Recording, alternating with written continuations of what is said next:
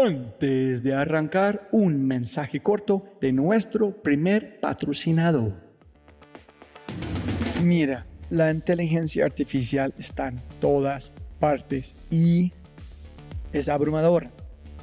Con tantas promesas y tantas opciones es difícil escuchar la señal entre tanto ruido. Eso es exactamente por lo que estoy tan orgulloso de celebrar y compartir con ustedes Adapta. Adapta.ai. Escucha lo fácil y poderoso que es usar Adapta. Ve a adapta.ai. Crea una cuenta ingresa la información de tu sitio web, espera unos segundos mientras la inteligencia artificial de Dapta hace su magia y chum, chum, chum, tienes contenido hecho a medida para tu empresa o startup. ¿Y qué es mejor? La inteligencia artificial de Dapta sigue produciendo contenido más inteligente mientras más lo usas. Y mejor que eso, esto es solo la punta de un enorme iceberg de lo que Dapta puede hacer. Dapta es fácilmente una de mis herramientas favoritas. Es alucinante. Y solo para los oyentes de este podcast tengo un código especial que les dará el 50% de descuento durante los primeros tres meses usando Dapta. Pruébala ahora en www.dap ta.ai, data.ai. O haz clic en el link en la descripción de este podcast y aplica mi código podcast y crece tu productividad exponencialmente.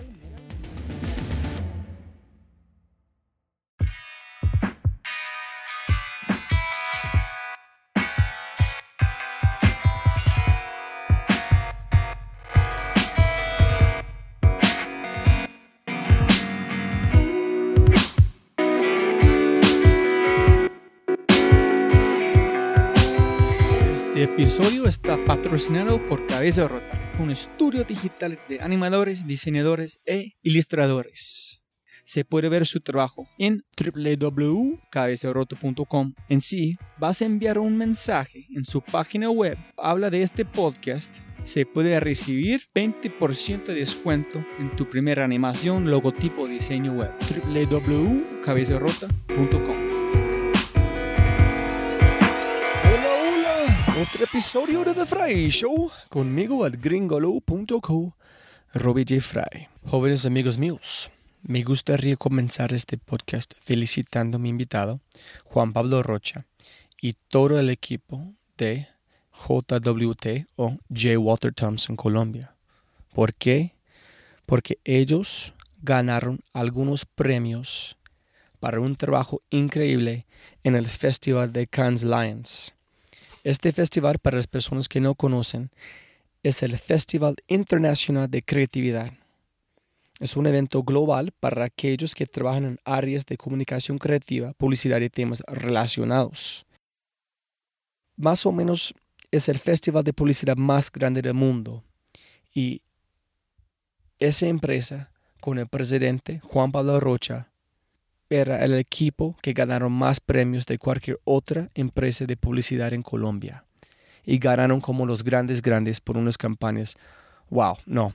Tiene que ir a la página para, para ver cómo investigar estos, estos temas. Porque en realidad es, es un trabajo de otro mundo.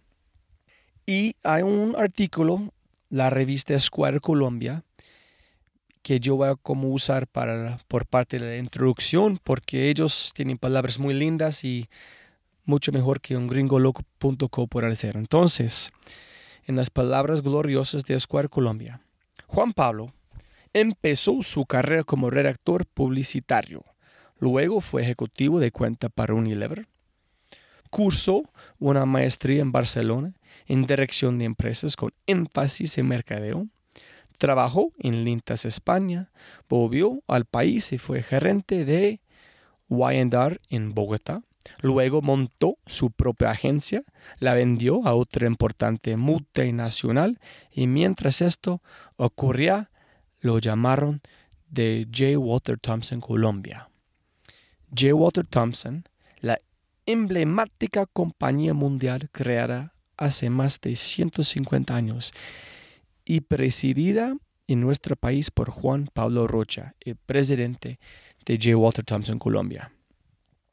Esta empresa maneja importantes cuentas como Claro, Ford, Banco Caja Social, Juan Valdez, Bayer, Kimberly Clark, Nestle, Nokia, Nike y muchos más. También esta empresa con Juan Pablo Rocha manejó la cuenta o la campaña de el presidente de la República de Colombia, Juan Manuel Santos. Entonces, ponle mucho cuidado. Una advertencia antes de empezar. Hablamos mucho de política en este episodio y si esto es algo que le molesta, busca otro podcast, en serio. En si no, vas a disfrutarlo demasiado. Con eso dicho, les presento la publicidad de un presidente y un presidente de la publicidad, el gran Juan Pablo Rocha. Muy buenos días, Juan Pablo. ¿Cómo está, señor? Muy bien, muchas gracias. Muy bien, muy feliz, muy feliz con mi café. Primero, siempre me encanta empezar con una, frase en el del corazón. Siempre se puede ganar más plata, pero no puede ganar más tiempo. Entonces, mil gracias por su tiempo de hoy. No, no, no, me encanta estar contigo. Para empezar, quiero hablar de publicidad. Y, y mejor dicho, la razón en quién es Juan Pablo que haces es porque yo, cuando era como un estudiante, nunca sabía de este mundo. Sabía de la palabra, pero no sabía tantas posibilidades que existen de creatividad, de imaginar, crear cosas, porque nadie me han hablado de este para un estudiante. Yo empecé mi carrera con arquitectura, porque es obvio de diseño. ¿Qué puedes hacer? Pero con publicidad nunca he pensado en este mundo en posiblemente ser una posibilidad para mí de un estudiante. Entonces, ¿qué haces? ¿Qué es JWT? ¿Y quién es Juan Pablo? Más o menos para aterrizar para las personas. Ok. Em, yo soy un enamorado de la publicidad desde muy niño y no entiendo muy bien por qué. Simplemente me acuerdo siendo muy, muy, muy niño, no sé, tal vez tenía 11, 12 años, me senté un día a desayunar con mi papá y empezamos a mirar el periódico y, y me acuerdo ese día particularmente porque yo le decía, porque, porque me encantaban los anuncios y yo paraba en cada anuncio y lo miraba como una cosa obsesiva y le pregunté a mi papá, ¿quién hace estos? ¿Quién, dibuja estos avisos? ¿Quién hace estos avisos? Y me dijo, se llaman publicistas. yo creo que en ese instante yo tenía 12 años y dije, eso es lo que yo quiero hacer en mi vida. Y no sé muy bien por qué, es una cosa como que brotaba naturalmente. Em, y, siempre me gustó el diseño, siempre me gustó la creatividad, siempre me gustó el arte. Eh, y de hecho, empecé trabajando en publicidad como, como asistente de dirección de arte. Y me encantaba eso, me encantaba diseñar y dibujar y, antes de la era de los computadores, de alguna manera, y después llegaron los computadores, fue fascinante. Eh, después de eso, mm, tenía, mm, tenía también una obsesión con escribir y empecé a hacer como un creativo, lo que se llama ahora como un creativo integral, como que dibujaba y diseñaba y al mismo tiempo escribía. Em, y después me fui metiendo cada vez más en el área de marketing y me fui a España, hice un MBA y me metí en el mundo de los negocios y terminé siendo planner después tuve mi propia agencia y ahora soy el gerente. O sea que en general mi camino fue largo porque fui un poco de todo. Fui director de arte, fui copy, fui ejecutivo de cuenta, ah, fui planner. Em, y soy básicamente, me podría definir como un apasionado de la publicidad y de la creatividad y del mundo de las ideas. Em, creo firmemente que no hay nada más poderoso para cambiar la realidad que una idea. ¿Qué es tu propia definición de como un publicista? yo estoy pensando que es una combinación de abogado y creativo combinado. Es, en el sentido que este, en la parte abogado que es, es otra pregunta, es, ¿tú le gusta aceptar cualquier trabajo por el reto o tiene, tiene que tener una conexión con la persona? Porque, por ejemplo, con Juan Momo Santos. Si tú no eres un fan de Juan Momo Santos, no no tiene que decir nada de este, solamente pensando, tú todavía van a aceptar el contrato porque quieres el reto, quieres como mirar qué es la posibilidad con este que yo puedo pensar creativo solamente para Juan Pablo, o tú tienes que tener una conexión en crear un producto o la persona. Yo creo que mm, que al final uno siempre termina enamorándose de los productos que uno anuncia. Em, porque uno se vuelve obsesivo investigando cómo son esos productos y esas marcas, siempre. Entonces, investigas tanto que al final dices, esto es buenísimo y lo, y lo terminas o utilizando, si es un shampoo o una pasta dental o un carro o lo que sea. En el caso de un candidato, antes de empezar, yo siempre me he cuestionado, en todos los que he manejado, y he manejado muchos candidatos ya, me, me, me, cuestiono al comienzo, ¿este tipo va a ser bueno realmente para la sociedad? ¿Este tipo va a ser bueno para la ciudad o para el país o para lo que sea? Y si estoy convencido de que sí, acepto el reto y, trabajo con él. He rechazado, yo creo que unos tres, que me acuerdo en este momento, porque abiertamente sé que no es gente confiable y gente que va a hacer el bien, gente que tiene vocación para eh, el mando público.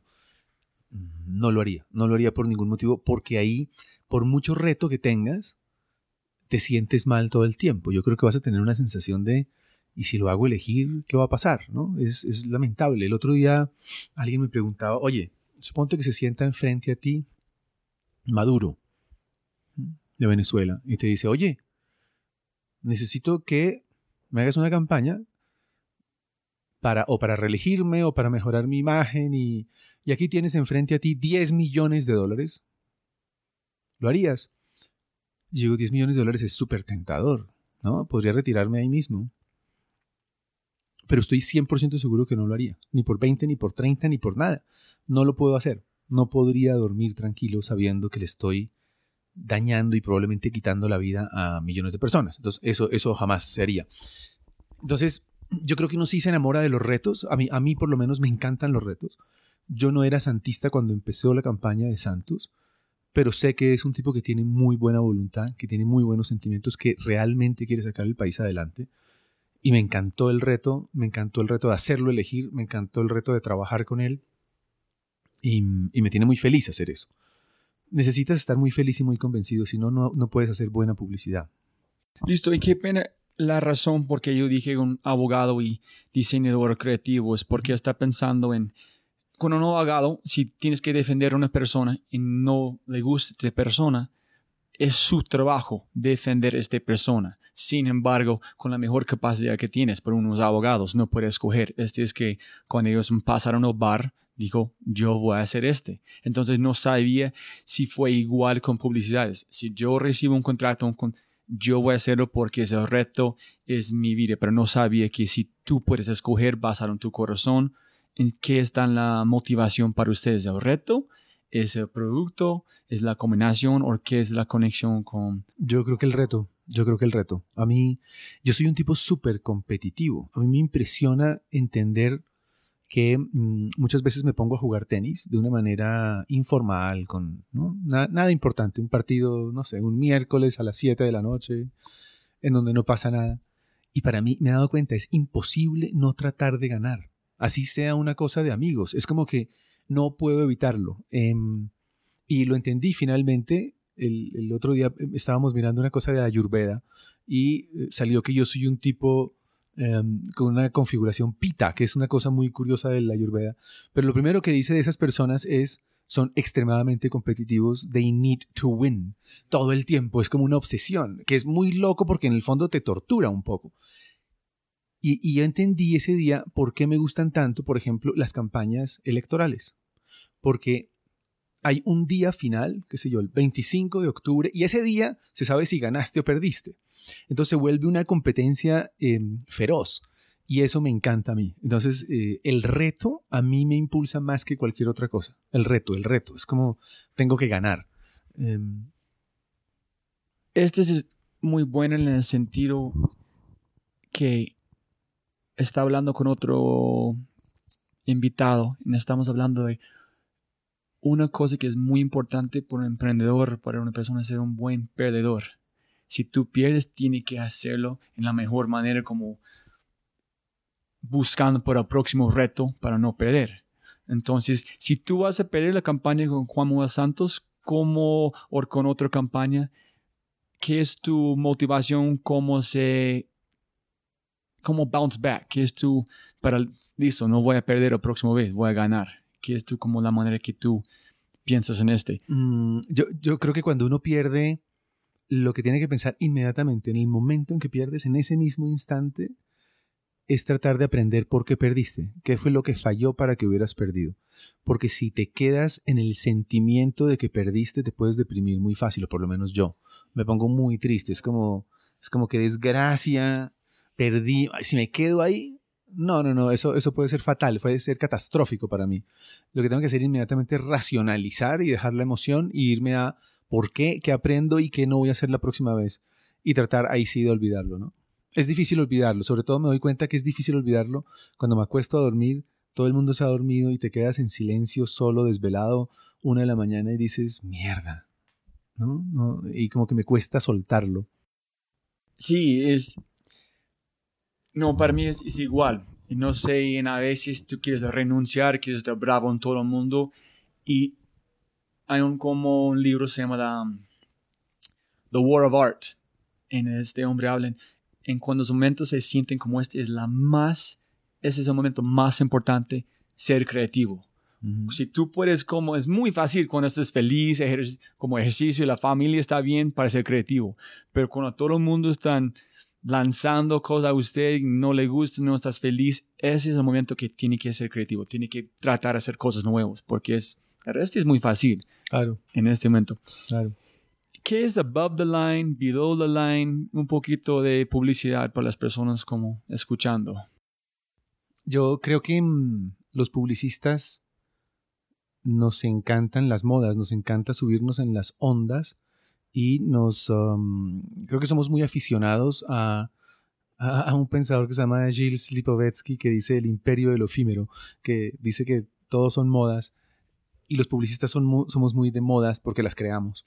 Mm, entonces nos encanta inventarnos palabras y terminologías y cosas eh, que se van poniendo de moda. Entonces siempre decimos, no, la publicidad murió, viva el CRM.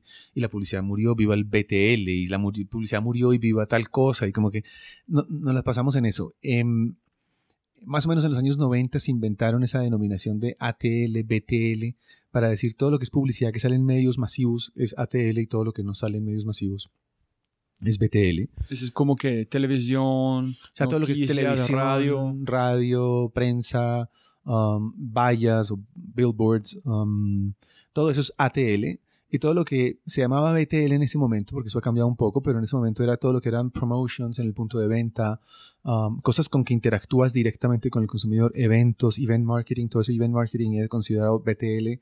Em, todos los contactos directos que no estaban mediados por un canal de comunicación o por un medio, sino que eran directos con el consumidor.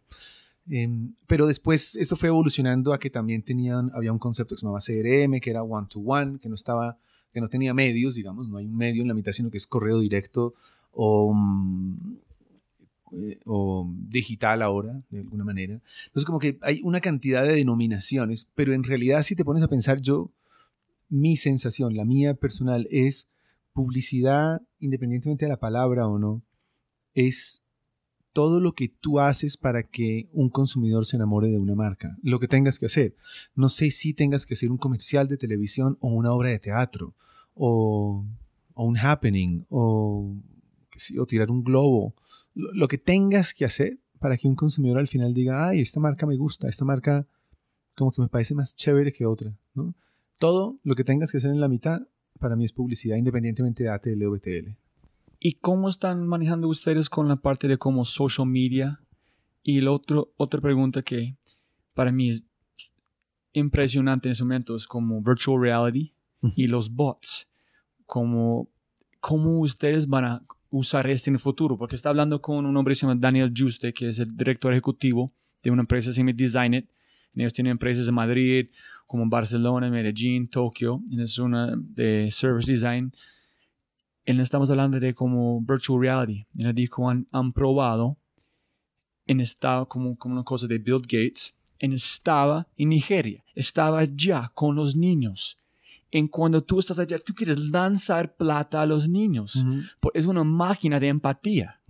Pero de la misma manera, yo no puedo pensar, en imaginar qué es posible para como BMW, para estas marcas que quieren como enamorar con las personas.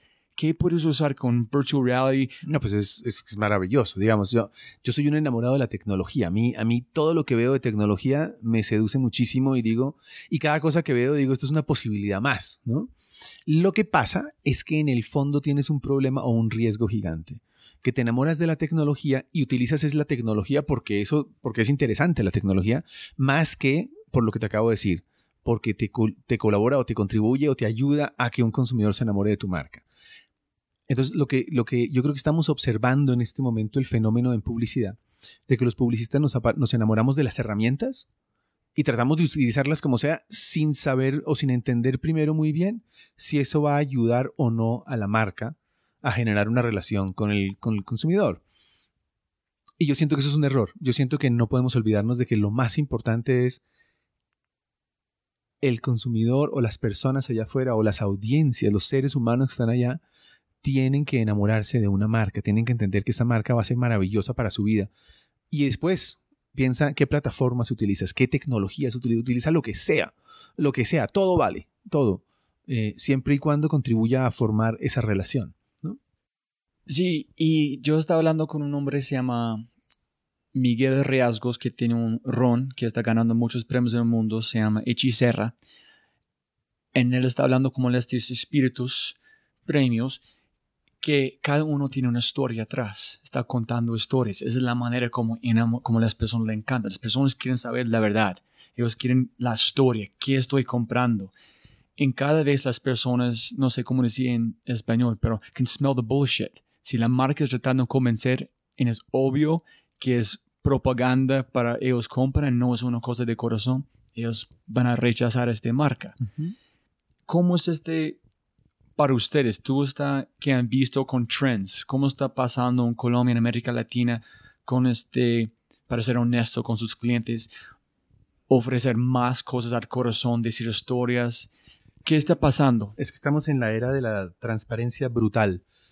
Yo creo que, y ese, cambio de, una era industrial en donde las empresas podían decir mentiras de alguna manera, a la era Internet ha pasado muy poco tiempo muchas empresas no han entendido que el consumidor tiene acceso a la verdad inmediatamente. Em, Internet hizo que todo el mundo pudiera saber la verdad sobre todo de una. No puedes decir mentiras hoy. Hoy, hoy, estamos em, observando unos fenómenos extrañísimos. Por ejemplo, Unilever, que es una gran compañía a la cual admiro muchísimo. Em, y de las compañías que más están haciendo por sostenibilidad y por el planeta Tierra en general. Pero fíjate lo que les pasó. Ellos tienen em, un aviso de Dove en donde decían algo como habla con tu hija antes de que lo haga la industria de los cosméticos, de los, del maquillaje. Porque ponían de alguna manera cómo es de perversa esta industria en donde le dicen a las mujeres be thin, be, tall, be beautiful, be whatever. I mean, sé una cantidad de cosas y mm, y al final dicen, pues terrible, porque le están diciendo, sé todo lo que tú no eres. Al final la marca lo que dice es, quiérete a ti misma, ¿no? Y, dice, habla con tu hija antes de que lo haga esta industria perversa. Y inmediatamente en Internet cambiaron ese comercial y le pusieron el comercial de Axe, que también es de Unilever, en donde, claro, en donde las mujeres se le tiran a un hombre porque dicen que se va a volver más atractivo usando Axe. Y dicen, ¿cuál es la ética detrás de esto? Dice cómo la misma compañía está diciendo, uy, esta industria es terrible, pero por otro lado está creando Axe que le está diciendo a los hombres, usa esto para que tengas miles de mujeres.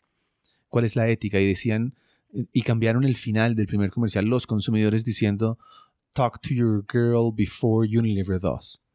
Eh, entonces al final era como, wow, como que eso, eso se les se le devolvió inmediatamente, ¿me entiendes? Una cosa como tan, tan sutil, pero se les devolvió inmediatamente a mí me encanta la era que estamos viviendo. No puedes decir historias de mentiras. Tienes que, claro, magnificar las cosas buenas que tienes, tienes que contar una historia, tienes que seducir al consumidor con tu historia, pero no puede ser mentira. Nada puede ser mentira porque se sabe inmediatamente. Fíjate la otra cosa que le está pasando al alcalde Peñalosa en este momento, que dijo que tenía una maestría y un doctorado y no sé qué, en todas las redes sociales sale que no, que no. De la gente investiga y dice, no, ni tiene maestría, ni tiene doctorado, ni tiene nada. Entonces es como todo el, toda tu historia se puede volver bullshit en cinco segundos porque la gente lo sabe. Es peligrosísimo decir mentiras. Se puede acabar la magia en dos. ¿Piensas que las personas están, no sé, están más inteligentes o solamente tienen la capacidad absorber más información? Porque es una cosa tener la información, es la otra cosa entenderlo. Entonces, ¿piensas que con, la, con toda la información disponible las personas están aumentando su inteligencia? Porque yo, yo, siento que yo siento que esta es una época en que tenemos tanta información em, que pareciera que fuéramos más inteligentes, pero en realidad no. Yo creo que ahora parecemos más como una revista en el sentido de que antes la gente podía profundizar en diferentes temas y realmente sabía. En este momento yo lo que siento es que hay un mar de conocimientos de medio centímetro de profundidad. Como que todo el mundo puede opinar de todo porque tiene acceso a toda la información, pero en realidad no saben mucho. Entonces lo primero es que yo siento que no hay tanta profundización en los temas. La gente no profundiza tanto. Eso es número uno. Número dos, creo que es tanta la información que no hay tanta capacidad de análisis porque ahí está toda la información. Entonces no, la analizas, no la profundizas. Y lo tercero que está pasando es que yo creo que hay muchas mentiras allá afuera. Cuando miras las redes, yo, estoy muy impresionado porque como asesoro políticos en este momento, em, estamos observando un fenómeno nuevo. Y ese fenómeno que es nuevo es gobernar bajo la influencia de las redes sociales. Eso hace 10 años no existía porque no existían redes sociales. Entonces ningún político hace 10 años tenía que tener en cuenta eso. En este momento, tú miras y lo que está dañando la imagen de Santos en realidad son más que nada las redes sociales, porque se replica y se replica y se replica tanto, una cantidad de mentiras y una cantidad de cosas que inventan que se vuelven verdad automáticamente. Em, pero eso no tiene ningún filtro ni hay ninguna responsabilidad por detrás. Quiero decir, si antes el Washington Post, el New York Times, el periódico El Tiempo, el espectador, Caracol, el que fuera, pone una noticia y es mentira, pues imagínate lo grave que es, es, ¿no? Y había casos antes en que decían es el colmo, no revisaron sus fuentes, es mentira, tienen que retractarse, se daña la imagen de la marca, etc. Hoy cualquier persona, cualquier persona, cualquier imbécil, por decirlo claro, puede decir cualquier mentira que quiera, lo pone en Facebook, lo pone en Twitter o lo pone en lo que sea, y se puede volver realidad porque lo replican 100.000 personas, puede que lo repliquen 2 millones de personas, lo que sea.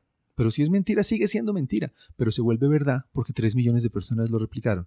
Entonces hay una gran irresponsabilidad con respecto a la información que no nos hace más inteligentes, nos hace creer que somos más inteligentes y que hablamos más de diferentes temas, pero sin fuentes reales. Entonces estamos observando el fenómeno de las mentiras que se pueden volver verdad muy fácilmente.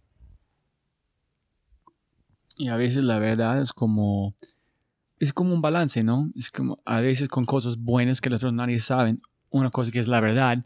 explica, explica, mira, mira lo difícil que es explicar la verdad, ¿no? Yo, yo, yo puedo inventarme cualquier mentira tuya y te garantizo que es un titular, em, que es un titular muy poderoso, porque las mentiras son poderosas en los titulares.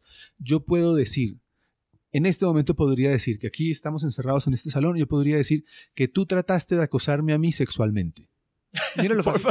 Pero míralo fácil. Por favor, no. Puedo decirlo. Me acosó sexualmente y puedo salir aquí y grito. Sí, me acosó sexualmente. Explica la verdad y verás lo jodido que es. Tienes que decir, no, no, no, no, no, perdón, eso no es cierto, estábamos sentados, estábamos de esta manera, él yo no es dificilísimo. Entonces, las verdades son muy difíciles, muy difíciles de explicar y se demoran mucho tiempo. Las mentiras son un titular poderosísimo. Entonces, y lo, estoy viviendo con todo. Entonces dicen, no sé, em, Peñalosa es el dueño de Transmilenio.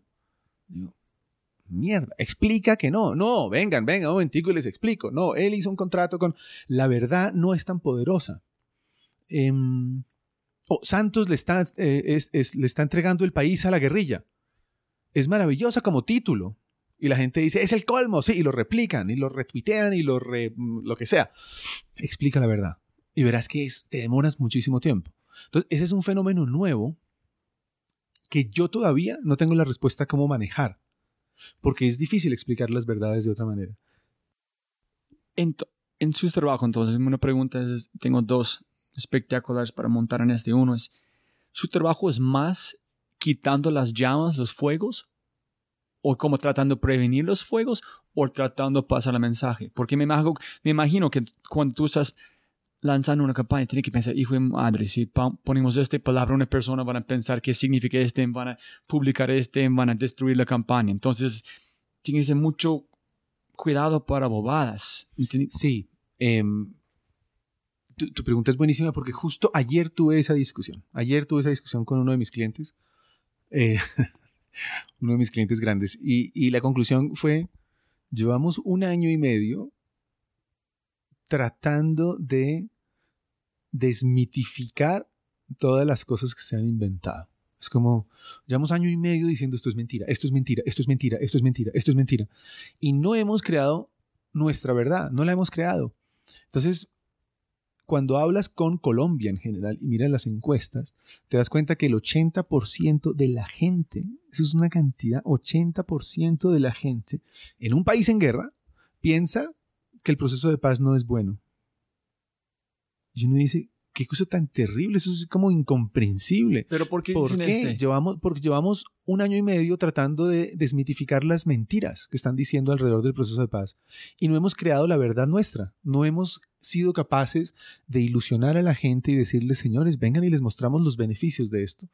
Entonces, un poco contestando tu pregunta, yo creo que es mucho más poderoso crear tu propia verdad crear tu propio imaginario, poner a la gente a soñar en lo que es tu discurso, que contestar eh, los, ataques que te hacen. Mi sensación en este momento, y esto es una cosa que se aprende todos los días, esto es una cosa de, em, de experiencia, error, experiencia, aprendizaje, todo el tiempo. Mi, mi sensación hoy es, tienes que crear tu verdad, tienes que crear tu versión de los hechos. Eso es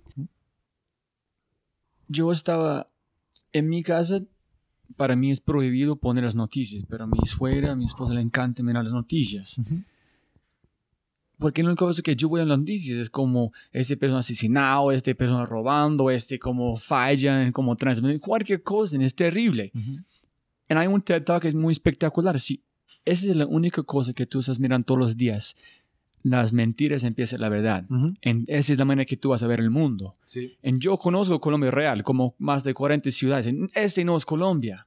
Este es como cosas seleccionadas para poner, no sé, la idea es poner miedo en las personas que ellos no quieren hacer, no sé, o porque venden más este tipo de cosas.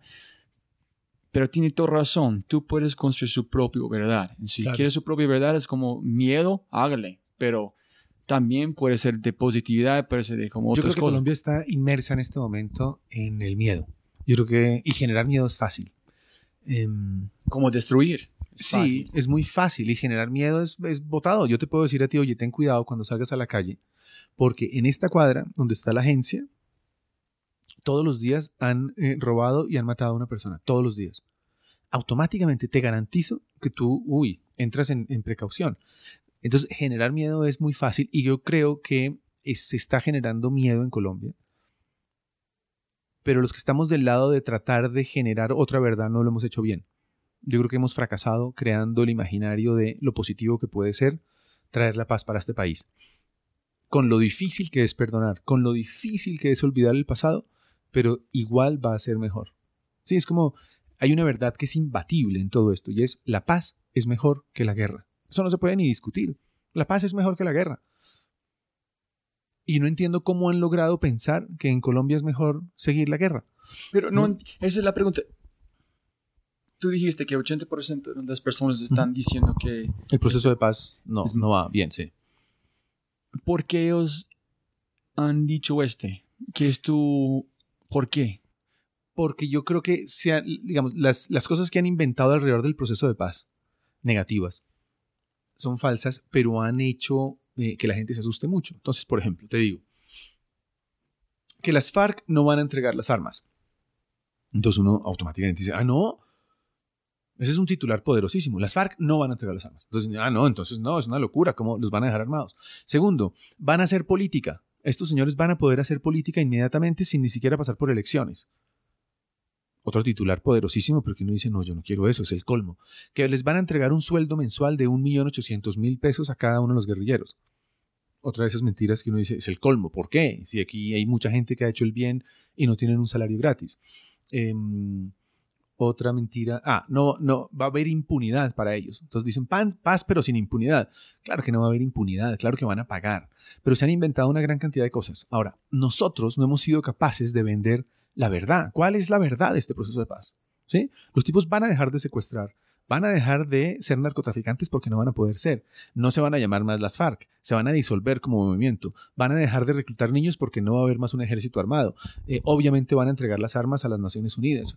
Entonces uno dice, todas esas cosas, ¿por qué no las hemos dicho? ¿Por qué no hemos creado el imaginario? Hemos dejado que el imaginario más importante sea el de la oposición, que está creando un imaginario negativo de pánico que ha, que ha logrado ser viral. Listo, dos cosas para montar en este. Uno es, no sé, pero tú sabes en los Estados Unidos, si tú dices una cosa que no es la verdad de una persona, se llama slander. Una persona puede armar un abogado en ya. En, hay una como revista se llama Wired, que es demasiado buena tecnología. Cualquier persona, no me, el fundador de este, como Kevin Kelly, si él quiere como escribir, él ha como escrito una cosa de tecnología, pienso que fue virtual reality o otra cosa. Esta empresa que él empezó a ayudar como fundador, ellos tuvieron que hacer un fact check, los datos que, que han dicho en su artículo. Cada cosa que han dicho, no, esta cosa tiene esta capacidad, esta persona han dicho eso. Ellos tienen que revisar si todas las cosas que han dicho son correctos o ellos no van a publicar. ¿Piensas que esta es la respuesta aquí en Colombia? Que cualquier cosa en las noticias, cualquier título, ellos tienen que tener mucho cuidado o lo van a tener como recibir como multa si no, no dicen la verdad? Fíjate que mm, eso tiene que ver con lo que estábamos hablando hace cinco minutos y es cuando pasa por un medio de comunicación como Wired o El Tiempo o New York Times o cualquiera, hay que verificar los hechos, porque es una fuente seria y respetable y si no, la imagen de cualquiera de esas marcas se destroza. Pero cuando son redes sociales, no. Cuando en redes sociales, y eso, a eso me refería yo con que puedes poner las mentiras que quieras, pero están en redes sociales, no, no hay ningún reality check ahí, no hay nada, ni un fact check, ni nada, eso es simplemente ponlo, ponlo y verás que se viraliza, automáticamente se viraliza. Em, y más con ciertas personas que tienen credibilidad. Entonces es, es, muy complejo y por eso te digo que es la primera vez que estamos mirando este fenómeno en la historia del, de la comunicación y es cómo manejas eso de las redes sociales, cómo lo manejas para un político gobernar. Fíjate, Peñalosa lleva cuatro meses, en cuatro meses Peñalosa, en hechos, hechos concretos, en cuatro meses de gobierno ha hecho más que toda la izquierda en 12 años. Y mira su popularidad hoy. Está por debajo del 20%. Y uno dice, ¿qué es esta locura? ¿Qué clase de ciudad somos nosotros y de ciudadanos cuando decimos este tipo es un imbécil, hay que bajárnoslo, es el colmo, no tiene maestría ni tiene doctorado? ¿Qué importa si ninguno de los otros tampoco tenían? Pero es como, las redes sociales ayudan a crear una realidad distorsionada, ni siquiera es una realidad virtual, sino distorsionada de la realidad. Y tú dices, ¿tú sabes cuántos huecos ha, tapado Peñalosa de las calles de Bogotá en esos cuatro meses? Son cientos de miles. Y uno dice, increíble, increíble. Estos señores en 12 años no solamente no taparon, deterioraron todo. Este señor llegó a las calles del Bronx y acabó con, no sé, un antro de delincuencia en la mitad de la ciudad y hay mucha gente que está en contra de eso y dicen, no, ¿y ahora qué van a hacer? Y uno dice, eso es increíble, ¿no? Es como... Y la gente dice que se salga Peñalosa. Yo digo, ¿en serio? Lleva cuatro meses, está haciendo más que los otros 12 años, pero es el efecto de las redes sociales que te hace creer que todo está bien o te hace creer que todo está mal, sin intermediación. Entonces, por ejemplo, volviendo al caso del proceso de paz. Entonces tú dices, Hoy hay un imaginario de el proceso de paz está negociando con las FARC y la sensación general que hay, te lo digo por investigación, es que el gobierno o el país está perdiendo y las FARC están ganando. Ese es el imaginario. ¿sí? Entonces la oposición crea un segundo imaginario, que es imaginario porque no existe, y dice, deberíamos negociar, nosotros no queremos la guerra, dicen, deberíamos negociar con las FARC, pero de manera que entreguen las armas, se entreguen ellos, paguen prisión, Em, entreguen todos sus bienes eh, y los humillemos. Entonces uno dice, ¿en serio? ¿Eso es un proceso de negociación? ¿Tú crees que alguien se va a sentar a negociar eso? ¿O lo que están pidiendo es un imaginario falso que no existe? Entonces la gente sí dice, ah, no, ese es el que yo quiero, claro. Ese proceso de paz que ustedes están diciendo es el que yo quiero. Pero ese, ese escenario no existe. No, no es posible. Y, y, están jugando a crear un imaginario que no existe y el 80% de los colombianos lo han creído. a, mí, a mí eso me tiene un poco alucinado y no sé muy bien en este estado de las cosas cómo se maneja eso, porque es un fenómeno nuevo. No hay libros sobre esto porque llevamos ocho años con esto. No hay libros de qué está pasando con media social en estas mentiras tampoco. No, no hay. No hay forma, digamos, cómo se gobierna en la era de las redes sociales. Cuando se crean mentiras que se vuelven realidad. Es muy complicado, es muy jodido. Y eso a mí me tiene fascinado, por ejemplo. Yo estoy fascinado eh, porque hay que encontrar una solución. O sea, no puede ser que ahora el gobierno sea desde, desde la oscuridad de las redes sociales. Eso no, no puede pasar, digamos, no, no debería suceder. Listo, yo voy a mover como el balón en tu cancha, en tu como expertise. Hay un TED Talk, pienso que es Dan Palota, pienso que es el nombre, si no me pifié. En él tiene una cosa que para mí es espectacular hablando de todas las ONGs, ese tipo de empresas, siempre están, pobrecito, mi pobrecito, necesito plata. Y él dijo, no, tiene que tomar la mentalidad de un Nike, de un Apple, en llegar a la gente con, con publicidad fuerte, con el mejor diseño, los mejores mensajes. No puedes pensar como un cherry, tienes que pensar como tú eres una marca tratando de vender todo el mundo, porque sin embargo tú estás vendiendo. Estás vendiendo la idea de ayudar personas. Y si tú no piensas lo mismo, las grandes marcas venden un montón porque estás vendiendo su idea, el amor de la gente. Y si tú no estás pensando como Mercedes-Benz, entonces un charity o un ONG no van a ayudar su gente. Entonces, él digo es un chip que tenemos que cambiar, es invertir como en publicidad fuerte con esas campañas. Entonces, ¿por qué las con la paz no están como pagando una empresa como ustedes para hacer la mejor campaña, para pasar la verdad, para mover la gente, para apoyar este proceso? ¿Por qué no están pensando que las personas, ay, súper, sí, la paz, y no están tratando de pensar como este, como publicista, en vender esta idea a la gente. Porque hemos fallado en hacerlo. Sí lo están pensando, claro que lo están pensando, pero, pero hemos fallado en ese intento, porque yo creo que hemos pasado todo el tiempo diciendo lo que ellos están diciendo es mentira, lo que ellos están diciendo es mentira, lo que ellos están diciendo es mentira, pero no hemos creado lo nuestro propio. Entonces ha sido un, em, yo, creo que, yo creo que nos hemos equivocado en el enfoque. Esa es mi sensación. Pero hay otras cosas que pasan y es, Mm, la oposición ha sido mucho más fuerte y más concreta en sus mensajes, pasando miedo. ¿no? Y lo han logrado mejor. Van ganando ellos la batalla. No, creo que, no, yo creo que el principal problema ahora es, no es que las FARC vayan ganando el proceso de negociación, es que la oposición está ganando em, la sensación de que el proceso de paz es un desastre. Pero también es, hablando con una empresa que se llama Cumbia, es una empresa de desarrollo de web son espectaculares, como 80 personas más en Barranquilla, pero ellos más o menos venden a los Estados Unidos, porque vender experiencia usuario, diseño, es mucho más fácil vender en los Estados Unidos, que personas entienden que es de plata, para un botón en un lado u otro, vale la pena pagar por este, por la experiencia de las personas. Sí. ¿Cómo es la, cómo podemos convencer a las personas aquí, armando estas campañas que están haciendo cosas buenas, para invertir en mercadeo, en publicidad, en diseño para pasar el mensaje, para ellos entienden que esa es la única manera de convencer a las personas es con ese tipo de publicidad o ese tipo de diseño. Yo siento que la gente está convencida mm, de que se necesita paz para que el país progrese.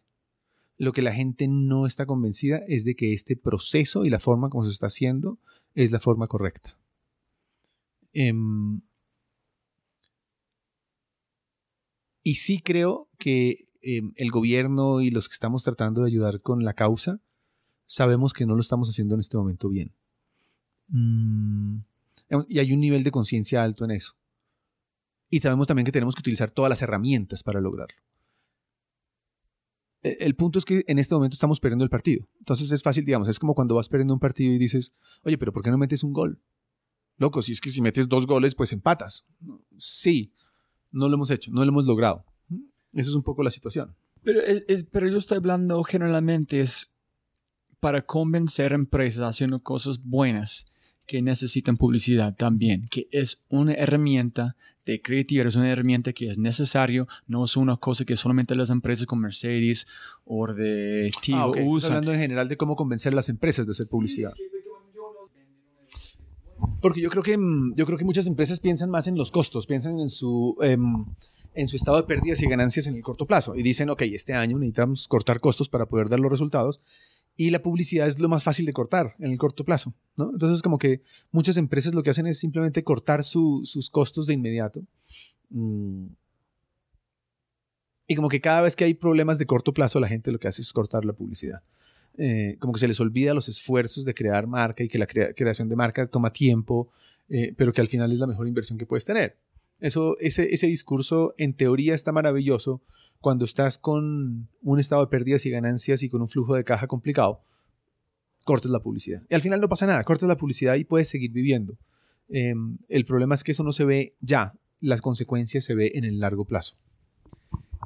Y es, es, una, es una pregunta que es, siempre pasa, ¿no? como es una conversación con mis invitados, es, hablamos mucho de la educación de los clientes. Con Designer, yo pregunté a mi compañero Daniel, y dije, y también con Jonathan, ¿cuántas veces con los clientes llegan, o oh, ese es que queremos, y ustedes saben que 100% del tiempo que este es no que quieren porque ellos no saben, porque ellos porque están llegando los expertos, tiene que como educar a los clientes. Ellos dijeron 100% del tiempo, pero hay una manera como muy suave y buena para hacer con los clientes, es para educar en este mundo. Ustedes tienen que hacer la misma cosa cuando las personas llegan, es educar a sus clientes en qué es publicidad, pensar en largo plazo. Por ejemplo, pensando en la que como yo me encanta competir. Si un cliente llega como Juan Valdez, y yo sé que Starbucks van a llegar, yo voy a decir, listo, esa es nuestra campaña por un momento, pero después vamos a arrancar con esta campaña y en un año después vamos a mirar en invertir por otra campaña. Pero no voy a aceptar el contrato si no tenemos estos cuatro años planeados porque no quiero perder en este momento ni en tres años. ¿Tiene que como hablar, tener esta conversación con sus clientes? Sí, em, varias cosas. Me estás preguntando muchas cosas al tiempo, entonces te voy a decir varias cosas. Lo primero es que la educación con los clientes Mm, se da en cada reunión. Todas las reuniones como que repetimos los discursos que nosotros creemos que son importantes para ellos y para educarlos y para ser mejor para sus marcas. Em, pero también tenemos unas cosas de educación casi que formal con los clientes y es, por ejemplo, en digital. Si no sabes de digital, y nosotros hemos hecho muchos seminarios con clientes de varias sesiones, de 10 sesiones, para que aprendan de digital y de plataformas digitales. Em, entonces sí, lo hacemos, no solo lo decimos, sino lo hacemos y tratamos todo el tiempo de estar haciendo eso. Em, pero igual es un proceso continuo, es un proceso que no termina. No es que ahora los clientes ya están educados, no, todos los días tienes que seguirlo haciendo, todos los días. Em, y la otra cosa es que la realidad de este negocio, digamos, en teoría lo que tú dices es cierto, y eso debería ser así. Yo necesito un contrato de cuatro años para darte resultados y para que al final todo funcione. Sin embargo, tristemente hoy en día todo está pasando por un departamento que se llama procurement o compras, en donde simplemente te dicen, no, te voy a hacer un contrato a un año y en estas condiciones, tómalo o déjalo. Entonces, esa parte de, digamos, de, cómo relacionarte en el contrato con los clientes es muy compleja. Entonces, por muy educados que estén, hay unas normas que los clientes deben cumplir ahora de compras que hacen muy difícil em, que una verdad ideal suceda. Sí, eso, eso pasa. Pero educar a los clientes lo hacemos todo el tiempo. Hay, hay, otra cosa que me parece importante y es que los publicistas todo el tiempo estamos diciendo em, cosas que a mí me parece que son equivocadas. Por ejemplo, decimos que cuando tú vas a un médico y el médico te dice, oye, lo que tienes que tomarte es esto, tú no le discutes. ¿Sí? Es como, pues sí, eso fue lo que me dijo y, y no, no, no me las doy de médico, sino eso es lo que tengo que tomar. Y si un ingeniero te dice, pues mira, la casa tienes que ponerle unas vigas estructurales de tal y tal y tal características, tú no las cambias porque dices, me puede caer la casa y no sabes. Y decimos que en cambio cuando nosotros vamos a nuestros clientes eh, y decimos, este es el aviso que deberías tener, los clientes discuten y no, y no te creen. Yo creo que eso es equivocado. Yo creo que pensar así es equivocado porque los médicos y los ingenieros y los están en el negocio de business to consumers, ¿no?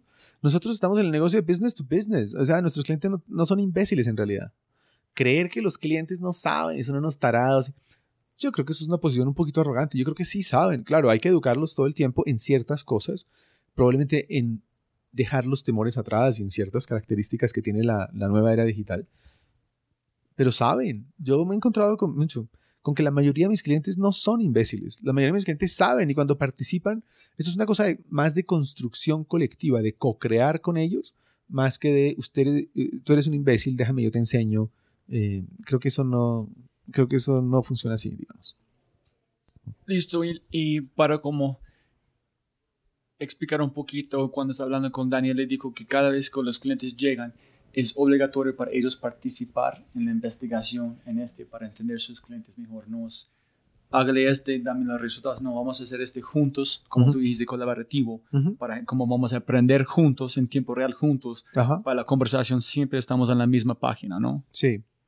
Mm, nosotros tenemos un, proceso, digamos, ahora que me gusta mucho, que se llama el Pioneering Process. Y ese proceso lo que dice es, tienes que hacerlo con el cliente. O sea, hay, fases en que no, hay fases en que la, fase creativa, digamos, no se trata de que nos sentemos con los clientes a crear con ellos, porque sería muy difícil.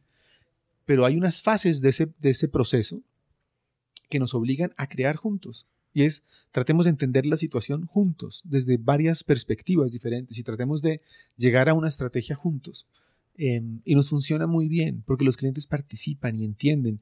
Y otra vez te repito, creer que los clientes son, son imbéciles me parece parte de lo que está matando este negocio y de la arrogancia de la publicidad. Yo creo que, yo creo que, yo creo que es mejor cuando uno los une al equipo, los entiende y crea con ellos. No, sin duda. ¿Qué es?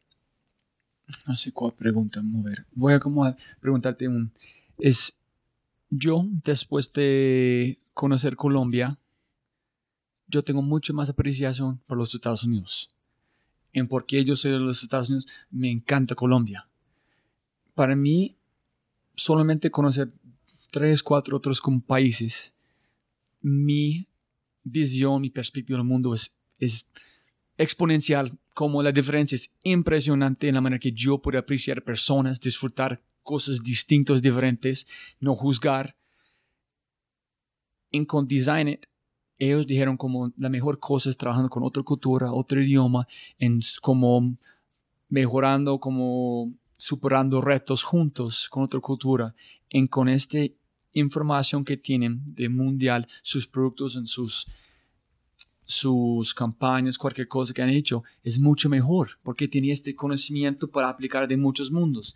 Qué importante es para JWT tener este perspectivo global en estar aplicando aquí en Colombia este perspectivo porque yo sé que tú has viajado mucho, le encanta, como conoces muchos países. ¿Qué impacto ha tenido este, estas oportunidades para viajar en su trabajo y en publicidad? yo, yo mm, yo siempre he dicho que cuando entrevisto gente, em, yo hago una diferencia gigantesca entre la gente que ha viajado y la gente que no. La gente que no ha viajado normalmente es muy cerrada de cabeza y ven las cosas de una sola manera. Em, y ver las cosas de una sola manera no te permite nutrirte de otras experiencias y abrirte a ver que las cosas no necesariamente son como tú las piensas. Entonces a mí me parece que es súper enriquecedor eso. Para la compañía, para nosotros es fundamental como compañía eso. Em, J. Walter Thompson tiene una cosa ahí que se llama World Made. World Made significa que entendemos como locales las diferentes culturas globales. Y eso nos enriquece muchísimo, poder entender perspectivas totalmente distintas. Digamos, nosotros em, como compañía, y a mí me encanta esta filosofía, no queremos ser los gringos que llegamos a los diferentes países con la perspectiva norteamericana o gringa de ser J. Walter Thompson y una compañía de Nueva York, porque eso no te permite realmente aprender de esa cultura ni entenderla, sino como que dijimos, queremos que, tenemos que ser la agencia local más global del mundo, que es bien interesante, porque somos locales en todas partes, en todas partes jugamos de locales y eso enriquece el pensamiento global. Em, entonces, yo soy un convencido de que eso es lo que ha hecho que el mundo cambie y se abra. En la medida en que la información viaja más rápido, en el mundo la gente se abre a aceptar cosas que antes parecía imposible que aceptara. Y eso es un cambio fundamental para el, para el proceso creativo, por ejemplo. Porque el proceso creativo se trata de tomar diferentes cosas que existen y mezclarlas de manera que antes parecía imposible. Yo creo que nada, nada ha mejorado la creatividad, la diversidad, la inclusión, eh, los derechos civiles y los derechos humanos como el hecho de que cada vez más somos un solo país, digamos, un solo mundo, em, porque hemos aprendido que hay cosas de otras culturas que no creíamos posible y se hacen, ¿no? Entonces a mí, a mí eso me parece que es fundamental. No, y, y, también ah, para mí estoy pensando qué es la manera que más personas pueden tener la opción conocer otras culturas. Está hablando, yo es que estaba escuchando un podcast de Kevin Kelly, como, como he hablado, y él dijo, la mejor cosa, si él puede hacer cualquier cosa en los Estados Unidos, es ser obligatorio que cada persona ya, en como un bachiller, como en high school, tiene que viajar en servir en la Peace Corps, en cualquier otro lugar que necesitan ayuda por por lo menos un año. Y si, si cada americano tiene que hacer este, los Estados Unidos van a ser el mejor país en el mundo. Solamente tener esta capacidad de viajar y conocer otra cultura en ayudar personas. Por un año. Yo, yo creo lo mismo. Por eso, por eso me parece tan preocupante Trump. Bueno. Porque, pero me parece preocupante por, por varias razones. Lo primero es porque un poco va en contravía de eso y segundo porque filosóficamente me parece raro eh, que Estados Unidos, que es un país que yo admiro y quiero muchísimo porque yo casi que no nací ahí porque mi mamá quería tener un hijo, mi mamá es italiana y quería tener un hijo colombiano, entonces vinimos a Colombia y pero yo viví los primeros ocho años de mi vida en Estados Unidos y yo admiro y quiero mucho a ese país.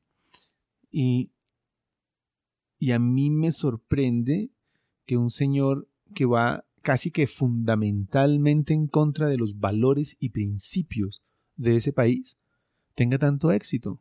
Porque yo digo, todo el mundo en Estados Unidos es un inmigrante por lo menos en tercera generación. Todo el mundo. O es irlandés, o es italiano, o es, qué sé yo, vienen de cualquier parte del mundo, ahora latinos. Y que ahora se cierren y digan no América para los americanos y cerremos todo es como, como, ¿de verdad? Eso, eso no es fundamentalmente en contra de lo que hizo grande ese país. Entonces me, me parece raro, es como, como no, no, lo entiendo muy bien, no entiendo el fenómeno, ¿no? Es curioso. Yo estoy pensando, hay un hombre, Scott Adams, que es un buen como escritor brillante, está hablando de antes que la manera que hizo Trump fue en la manera de publicidad fue espectacular. Estaba motivando como diciendo estas mentiras para recibir atención. Y logró. Pero ¿qué pasó? No sé yo he escuchado a Trump antes, en ese hombre, yo pienso que es inteligente, no sé, no sé en este momento qué están haciendo, si es ya la, como la wave o como el momento como está llegando, no puedes salir. Pero yo tengo mucho miedo de, no de él, pero saber que hay tanta ignorancia de las personas que están creyendo como, como creen que están diciendo este man hay tantas personas los Estados Unidos que creen estas cosas tan negativas de otras personas. para mí es la cosa que más asusta. No es Trump, pero la cantidad de personas que creen en una persona como él. Sí, es raro, ¿no? Es raro. Mm, fíjate lo que ha pasado en esta Copa América tan curioso. Fíjate en la Copa América que se está jugando en este momento. Y fíjate cómo crece la percepción de Estados Unidos como un país totalmente cerrado en sí mismo e inculto. Que en el partido de mm, Uruguay tocaron el himno de Chile. ¿sí?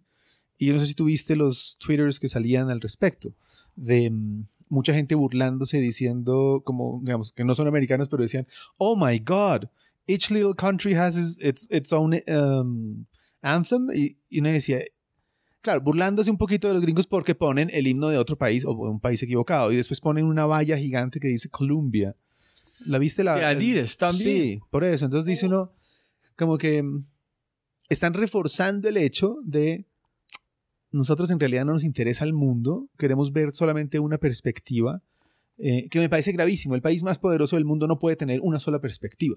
Por eso me parece tan preocupante lo de Trump. Y volviendo a hablar de lo que estábamos hablando, siento que el país que más debería ser globalizado es ese. La mayoría de las empresas de este mundo son de Estados Unidos. Necesitan globalizarse. Su economía depende del planeta, no de ellos mismos. Em, entonces me parece que es un retroceso, me parece preocupante Trump, no me gusta nada, me da miedo, me da miedo que haya tantos americanos como tú dices que crean que el mundo es así. Em, afortunadamente no son todos y espero que demuestren que la mayoría no piensen así, porque es, creo que sería la implosión de, de lo que yo creo que es el país más maravilloso del mundo en este momento. Si me preguntas a mí, pues es una opinión muy personal. Tenemos que hablar más después de, este porque hay un, cosas muy interesantes. Pero bueno, yo quiero saber, para cambiar un poquito, ¿qué es la mejor campaña o qué mejor empresa o qué mejor reto que has hecho en tu vida en publicidad y por qué? Sabes que a mí los que más me han gustado últimamente son las dos campañas electorales que he hecho y que hemos ganado. Esos me han gustado mucho. No quiere decir que son los mejores de mi vida, pero me gustan mucho porque mm, en el caso de Santos, yo a mí me llamaron cuando perdió la primera vuelta. El día que perdió la primera vuelta contra Zuluaga, me llamaron a mí. Y me dijeron, estamos a cuatro semanas de perder la presidencia de la República. ¿Tú puedes hacer algo? Entonces es fascinante. Quiero decir, eso es, un reto que uno en la vida... No estabas allá hasta este punto. A este punto, claro. Ellos llamaron cuando se perdiendo. Claro, cuando perdieron. La noche que perdieron la primera vuelta. Cuando, cuando Zuluaga les ganó. Entonces te llaman por la noche como si fueras un héroe salvador de película. Yo me imaginaba también la música maravillosa de película y yo absolutamente gigantesco. Claro, y llega el hero a decir, yo lo salvo. eso, es, eso, es, una sensación como impresionante, sobre todo para un espíritu tan competitivo como el ¿Quién recibió la llamada? ¿Quién llamó? Like, ¿Su secretario o quién? No, a las 11 de la noche, esa misma noche empezó a sonar el teléfono y me dijeron, venga ya. Y yo no podía ir porque acababa de llegar de México ese día. Eh, estaba en mi casa solo cuidando a mis hijos, no podía ir en ese momento, les dije, pues mañana voy. Y era como, como, como con una angustia que uno dice, primero, porque me están llamando? Y segundo, qué desespero el que deben tener, ¿cómo es que perdieron? Yo, yo honestamente, una hora antes de que me llamaran, estaba viendo televisión y dije, ¿cómo pueden haber perdido? O sea, qué mal manejado esto. Como que me estaba riendo, no sabía lo que se me venía. Una hora después estaba como muerto del susto porque me tocaba ir al día siguiente. Pero tener la oportunidad de manejar eso, imagínate lo que es eso para, para un espíritu competitivo, que te digan... Y ganar. Y ganar, coño, es como una cosa que uno dice, wow, es impresionante. Y, em, y la de Peñalosa, porque también cuando empezó la de Peñalosa, él mismo no creía que podía ganar. Entonces es fascinante llegar a donde un tipo que ha perdido cinco elecciones un tipo que ya perdió cinco elecciones y te llama y él mismo te dice, pues yo no creo que vamos a ganar, pero... Y hacerlo ganar. ¿no? Eso es una cosa que uno dice, wow, esto que hacemos realmente funciona. Esos dos me han encantado, como que me, me fascinaron. Em, esas, dos son mi top of mind en este momento. Pero, porque son muy recientes, tal vez. No, no, pero es buena historia también. Ah, son una linda historia. Sí, a mí me encanta. Por lo menos tengo algo que contarle a mis hijos, ¿me entiendes? Es como. Em, y, a, mis nietos, ya me imagino de viejo diciendo: Me llamó el presidente de la República y me dijo. Entonces me, me siento como viejo diciendo eso. Pero por el momento lo estoy disfrutando mucho. Cuando ustedes reciben las llamadas, ¿qué porcentaje de las llamadas son ayúdanos? ¿En ¿Cuántos son? Atacamos. Muy pocas son ayúdanos, muy pocas. ¿En serio? Sí, muy pocas. La mayoría son, estamos haciendo un pitch, buscando una agencia, etcétera, y como que entras en un proceso de, pitch, y entonces es, es, bastante menos excitante.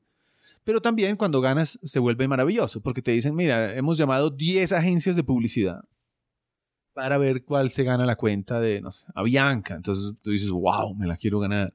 Entonces, también ese proceso es interesante en el sentido de que es otra vez competencia, ¿no? Que es lo que me estimula a mí, me genera adrenalina. Porque te dicen, la primera fase van a quedar tres agencias, entonces tienes que sacarle a siete. Y la segunda fase si escogemos una. Entonces, llegar hasta el final es también una adrenalina gigantesca. Es chévere pensando, porque es, ¿qué es mejor que como ganar una competencia para hacer publicidad de Red Bull o que una empresa como Robot llama y oye, estamos perdiendo el, share de, de, mercado en este lugar, necesito que, nos ayuda. ese segundo sería mucho mejor, ¿no? A mí me, a mí me, me encantaría que le digan a uno, necesitamos ayuda. Sí, eh, para mí ese es, ese es el reto más chévere y más fácil para mí. Es, la persona está bravo, yo puedo hacer un montón de cosas, mejorar a esta persona. Entonces, estos retos son los mejores, los problemas graves. Sí, a mí también. A mí me encanta cuando me dan problemas como esos, como como estoy a cuatro semanas de perder la presidencia de la República y ves, y ves ahí al, señor sentado eh, un poco desesperado. Eso es maravilloso, como que tú dices, wow, ¿esto por qué me pasa en la vida? Esto, es once in a lifetime, ¿no? Es como impresionante. ¿Y fue mucho estrés en tu casa durante este tiempo? ¿Me Sí. estaba pensando, ¿qué voy a hacer si perdemos? ¿O nunca fue en tu mente? Sí, ¿O vamos a ganar, vamos a ganar? Yo, yo primero, yo desde ese momento siempre, a mí me pasa lo que le pasa como a los competitivos, ¿no? Y es como, yo me mentalizo con que vamos a ganar y empiezo a pensar en todo lo que hay que hacer. Puede ser un poco desesperante trabajar conmigo, digamos, en ese mes, porque yo casi que literalmente te puedo decir que no duermo. Porque pienso en mil posibilidades que podemos hacer. Podemos hacer estos comerciales de televisión, vamos a hacer esta cuña de radio, hagamos esta entrevista, hagamos esto. Y entonces tengo un poco desesperado a la gente porque necesito que todo se haga y todo se haga ya. Entonces es, es un poco desesperante trabajar con esa presión. Mm. Pero es como casi que 24 horas. En este, en este, en este caso fue impresionante porque lo, yo no sé por qué lo anunciaron en los noticieros, que el nuevo publicista de Santos era yo. Y toda la gente que estaba en contra empezó a inundar mi Facebook con insultos. Mm, ¿Cómo entonces- encontraron que tú estabas atrás de la campaña? no sé, me imagino que se filtró por alguien y... Pero fue terrible, fue terrible porque el- me tocó cerrar Facebook instantáneamente, en ese instante. Porque empezaron a llegar una cantidad de insultos y una cantidad de cosas. Em, en mi propia familia hay muchísimos uribistas eh, que me decían, ¿cómo vas a hacer eso? Es el colmo, estás vendiendo tu país. Y, em, entonces fue, fue complejo. Fue un mes difícil, un mes en que me encerré. Me encerré en la agencia y me encerré con mi equipo y dije, esto lo vamos a sacar adelante y lo vamos a ganar. O sea, no hay forma de que no ganemos esto. ¿Y no tuviste problemas como interno con su equipo que están... Sí, mucha gente me dijo que no quería participar. El equipo que armé era todo un equipo absolutamente convencido de que esto era lo mejor, de que la paz era lo mejor, digamos, del proceso de paz. Em, entonces armé un equipo convencidos todos. No hay otra manera. Es tan intenso, tan intenso que no puedes dejar que esto se... Y además, intenso sábados y domingos incluidos. Quiero decir, esto no es que el sábado y domingo los electores allá afuera digan, ah, no, como es sábado y domingo no vamos a hablar de política, ¿no? Es, entonces fueron 30 días intensísimos, 30 días muy, muy, muy duros. El día que terminó esto yo no, no, no me había dado cuenta lo cansado que estaba. Pero, pero al día siguiente casi no puedo levantarme, casi no lo logro. Del agotamiento que tenía, era como una cosa como que más allá de lo comprensible. Yo decía, es como que te sale todo el cansancio, afortunadamente ese día. Si hubiera salido dos días antes no hubiera podido. Es como muy loco. Es, es interesante pensar que la manera que tú le gusta competir en pensar en un maratón o cualquier cosa cuando tú estás llevando su cuerpo, su mente a niveles que nunca pensaron que puede superar. Pero es- la- la- el cuerpo humano es impresionante. Claro. Es como, fue igual, fue una cosa muy física, mental, pero también como tú superaste muchas cosas, ¿no? Sí, yo creo que un- yo, yo, eh, entras como en un estado de hipnosis, yo creo, ¿no? De hipnosis total. Y, y como que ya no, no, no entiendes muy bien las dimensiones de lo que estás trabajando, porque si te pones a pensar entonces tal vez te asustas. Digamos, yo, yo pensaba durante ese mes, mm, me pasaban cosas como que se me ocurría un comercial de televisión. Ya, se me ocurre en este momento, ya, un comercial de televisión. Ni siquiera pensaba, pero llamaba directamente al hijo del presidente y le decía, necesito filmar con su papá en dos horas. Donde esté. Y si te pones a pensarlo tranquilamente en este momento, dices, "¿Cómo? Yo- es el presidente de la República. ¿no? Si lo hiciera en este momento, creo que no sería capaz. Es como pediría una cita, eh, con un poco más de respeto con su agenda. Y con... En ese momento estás tan mm, hipnotizado que no te importa nada. Es como lo que haya que hacer. Es como vamos a lograrlo por encima de todo. Es muy fuerte. Este es un momento perfecto para la próxima pregunta. Es, hay un hombre que se llama Mihaly Csikszentmihalyi, que es el- un hombre que han coined la frase flow, que es cuando la persona está en el reto, en su capacidad, está en la, llegan al punto más alto o como más lejos, pero están conectados. Su capacidad es, tú puedes hacer este, si vamos a como empujar sus límites al más lejos y su el reto en ellos como llegan al mismo punto, este es flow. En estas, no está, es más presente que una persona puede ser en este momento. En eso es cuando Jaime estás porque fútbol, me encanta fútbol, que es 45 minutos de flow. Entonces, yo estaba leyendo como un artículo sobre vos y dijeron que tú le gusta tener este reto, este reto, este reto. Pero también que han dicho es que solamente estamos, tenemos la capacidad de focalizar en una cosa. Multitask es imposible. Si has hecho mil veces, en un piloto automático, sí. Pero un reto que necesita creatividad, profundizar, es imposible. Y cambiar un task por otro, para otra cosa es muy duro en el flow. Entonces tú tienes que recibir su momento, en demora mucho. Entonces, ¿cómo es tu sus hábitos, procesos para profundizar en una cosa, apagar y mover a otro reto y profundizar para regalar la mejor ideas creativas que es posible? ¿Qué son sus hábitos en procesos cuando estás trabajando con muchos proyectos? Cuando estás tan llevado con un proyecto, en ese flow que tú dices, con algún proyecto como este, es imposible. Como que te tienes que entregar a ese, punto. Yo, yo por lo menos no he, encontrado otra manera. Eh, ya te digo, ese mes en que estoy, por ejemplo, en ese estado de, de flow, casi que me olvido de mis hijos y casi que me olvido de mi familia y casi que me olvido de otros clientes y casi me olvido de todo. Es como que me entrego en eso. Pero la vida real mía no es tan así, tan intensa con todos los proyectos que manejo. Mm. Entonces es bastante más fácil porque desde mi posición puedo escoger en qué proyectos me meto y en qué proyectos no me meto.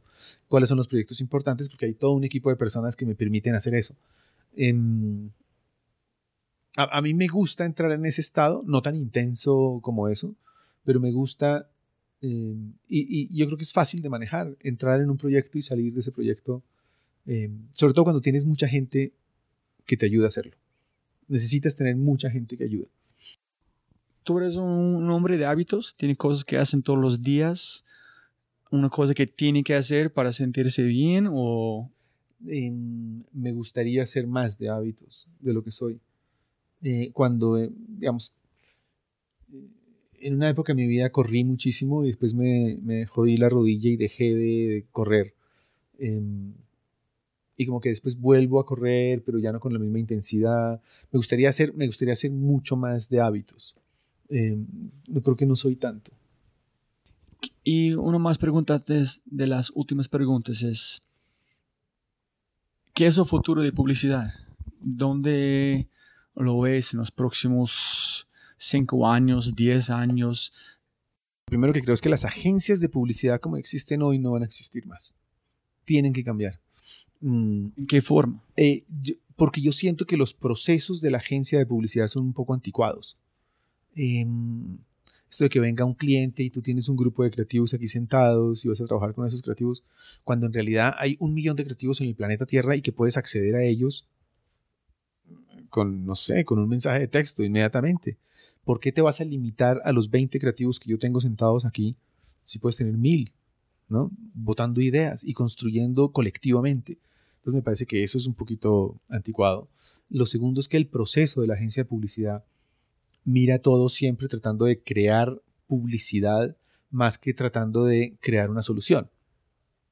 Yo creo que lo que la, las marcas y los anunciantes necesitan hoy es decir, tengo este problema, ayúdame, ¿no? Em, y que la solución que uno le dé no sea lo que uno sabe hacer. ¿Sí me entiendes? No sé si me entiendes, pero es como si yo voy a un carnicero y le pregunto qué hay para almorzar, me va a decir carne, ¿no? Y si voy a, a una panadería y le digo qué hay para comer, me dicen, mira estos panes yo creo que, y eso es lo que somos la agencia de publicidad, si, un cliente viene aquí y me dice, oye, tengo este problema, no estoy vendiendo suficiente, automáticamente le vamos a decir publicidad. Tú necesitas hacer publicidad, porque somos la carnicería que vende carne. Em, yo creo que tú necesitas más volverte el dietista. ¿Sí? En donde la persona llega y dice que, que, que podría almorzar y el dietista sí le dice, mira, lo que tú necesitas es comer esto por la mañana, a mediodía de pronto comes un poco de arroz, un poco de yo no sé qué, por la noche no comas, tómate esto, porque esa es la solución real que necesitas. Creo que tenemos que evolucionar de ser la carnicería a ser el dietista. ¿Sí? A entender. Sí, sí. Mucho más como un... Con todo el data analytics, información, un doctor. Con Sí. esta información, esa es la prescripción que tú necesitas. Claro, 10% de este, 5.3% de este. Tal cual. Y puede que no pase por publicidad la solución. ¿Qué importa? Puede que no seas... Hay muchos anunciantes que no necesitan hacer publicidad. De hecho, un día vino una constructora aquí y me decía, necesitamos hacer publicidad porque no estamos vendiendo tan rápido los apartamentos que hacemos. Y lo más fácil es preguntarle, listo, vamos a hacer unos avisos y vamos a, ¿no? Pero la verdad, cuando uno se pone a hablar con ellos, yo inmediatamente me di cuenta, estos tipos no necesitan hacer publicidad. Para nada. O sea, el problema de estos señores no es publicidad porque el número de visitas que tienen a ver los apartamentos es gigantesco. El problema que tienen es del diseño que están teniendo adentro y de las condiciones de pago y eso. No es un problema de llevar más gente. Mm. ¿Qué dices en este instante? Yo, yo, en este momento de mi vida, cuando ya tengo la edad que tengo, ya, ya soy súper honesto y les digo, no pierdas tu plata haciendo publicidad, no necesitas hacer publicidad, eso no te va a solucionar la vida. El verdadero problema que tienes es este, mira, ¿no? Es como... tal ¿Qué dicen los clientes cuando dices, no, les gusta. Yo creo que les gusta porque les parece por lo menos muy honesta la posición de decir, ah, ok, interesante. Y, y pasa mucho, ¿no? Que yo digo, esto no pasa por aquí. Pero yo creo que hacia allá tenemos que evolucionar.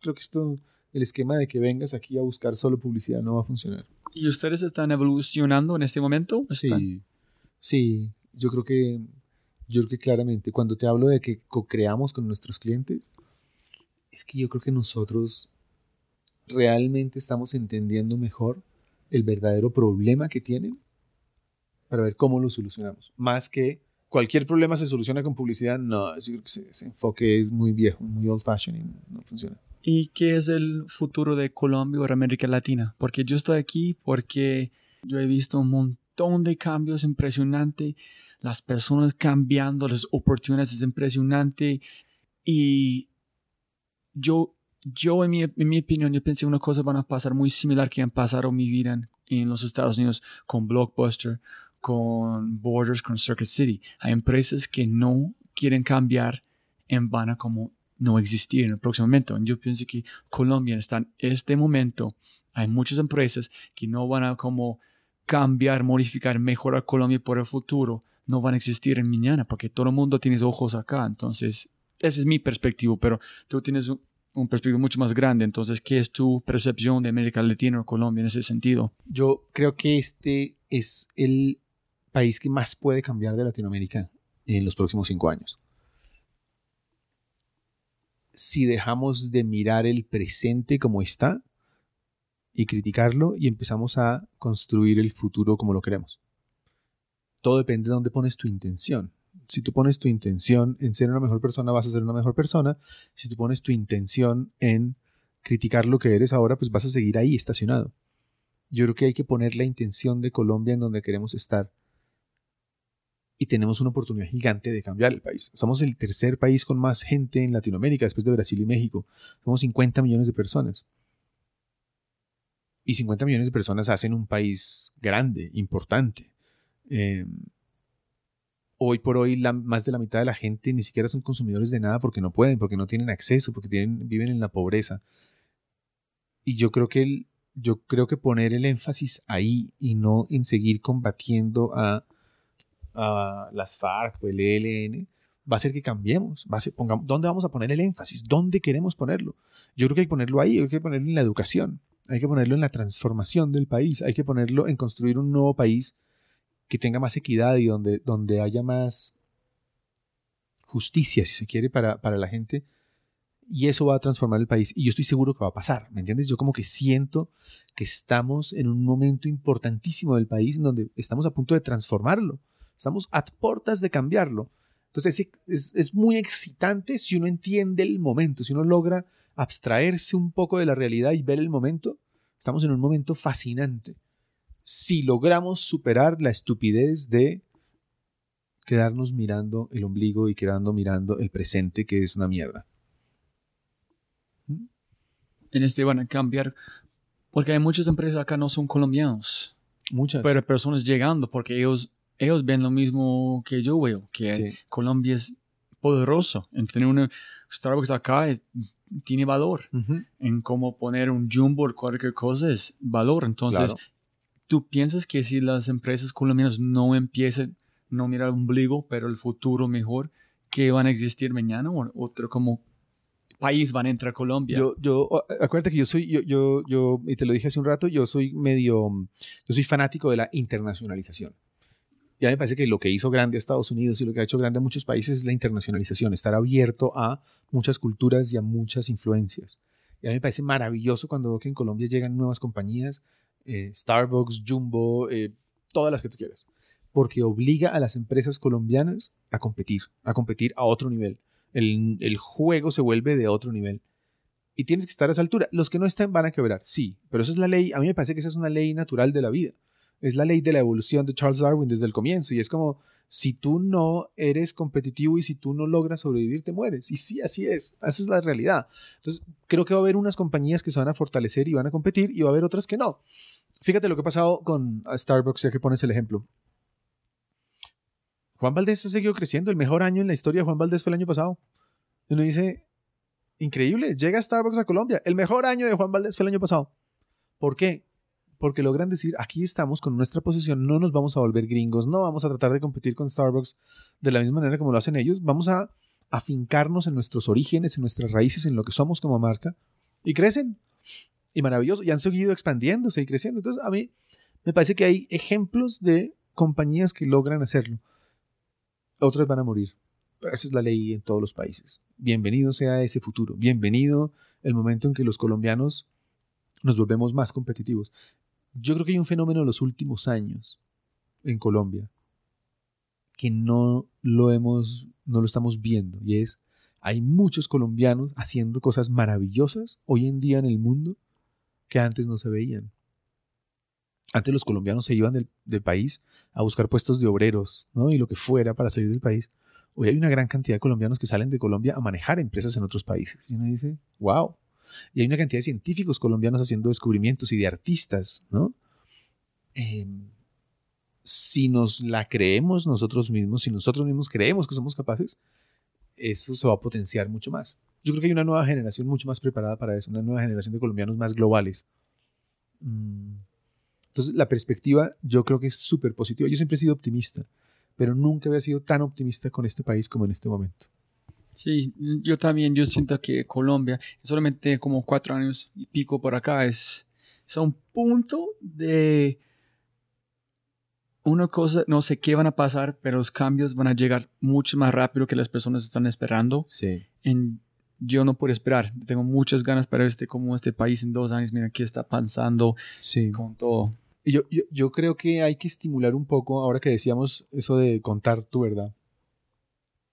Yo creo que hay que contarle a los jóvenes eso. Yo creo que hay que decirle a los jóvenes, saca eso que tienes adentro y ya no esperemos más. Dejemos de mirar el presente y el pasado. Por el amor de Dios, empecemos a, a construir el futuro de lo que podemos ser. Este país puede ser una cosa impresionante. Fíjate la localización geográfica, solamente la localización geográfica. Es como el país que está a la cabeza de Sudamérica, está más, digamos, está más al norte que Brasil, que Argentina, que todos, con dos océanos para el comercio. Em, la ubicación geográfica es una cosa impresionante, es un regalo de Dios, con gente muy talentosa, pero sí, con una gran pobreza y una gran injusticia. Si logramos atacar ese problema, que es un problema maravilloso atacar. Quiero decir, imagínate poder trabajar para que la gente salga de la pobreza. Esto pues, es una potencia, ¿me entiendes? A mí me hubiera gustado que me hubiera tocado ver, y no me va a tocar por los años que tengo, pero me encantaría tener la de mis hijos para poder ver la nueva Colombia, que se va a ver dentro de 30 años. Más que no, no somos tan largoplacistas, pero, pero hay que empezar a construirla hoy. Entonces, estamos a puertas de ese cambio. Yo creo que estamos cerca al cambio. Sí, yo también. Y esa es una buena transición para preguntarte las últimas preguntas. Y con que has dicho, si tú puedes poner una cartelera enorme en el aeropuerto internacional de El Dorado con cualquier mensaje de Juan Pablo. En ese mensaje tú puedes poner que todo el mundo despegando, aterrizando, entrando, saliendo, van a ver. ¿Qué mensaje vas a poner para la gente? se me ocurre en este momento poner algo que diga, no juzgues, déjate sorprender. Porque yo creo que eso hace que la gente se salga del status quo que tiene cuando llega y empieza a mirar todo con otros ojos como de afuera Pero si logras entender el país y te logras sorprender con este país y no lo juzgas, entras en, entras en sintonía con una energía que puede ser maravillosa y que es maravillosa de este país. En ese se pone muy chévere, las personas viajando antes de como de salir, no juzgues. Entrando, no juzgues. Disfrútalo como es, como... Sí, y déjate sorprender, porque somos distintos en muchas cosas y es como, si no lo juzgas, está lindo, déjate sorprender, déjate sorprender por todo lo que vas a ver, porque vas a ver una cantidad de cosas raras. ¿no? En este país ves cosas raras, ves cosas que uno dice, puta, ¿en serio? ¿Esto, esto funciona? Em, quítate el juicio y, y sorpréndete. Ahora, si fueran los colombianos, porque ese mensaje me parece interesante para los extranjeros, para los colombianos tal vez diría, no juzgues y empieza a ejercitar el agradecimiento. Be, be, grateful. Em, no somos agradecidos con el país que tenemos no somos agradecidos con lo que somos. Creo que si quitas el juicio, empiezas a... ¿no? Eso está muy bueno, sí, por muchas cosas. Hay muchas personas no son felices que tienen. Los americanos les gusta como estar bravo por cómo su café es un poquito tibio, el azúcar no es como le gusta, menos de no tener educación, ¿no? sí, yo creo que no somos tan agradecidos, ¿no?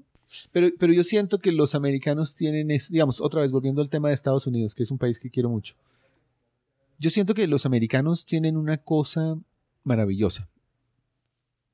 ¿Qué es? Y es una frase que se llama Together we stand. Y es que pueden criticarse mucho entre ellos y Trump o Hillary, lo que tú quieras.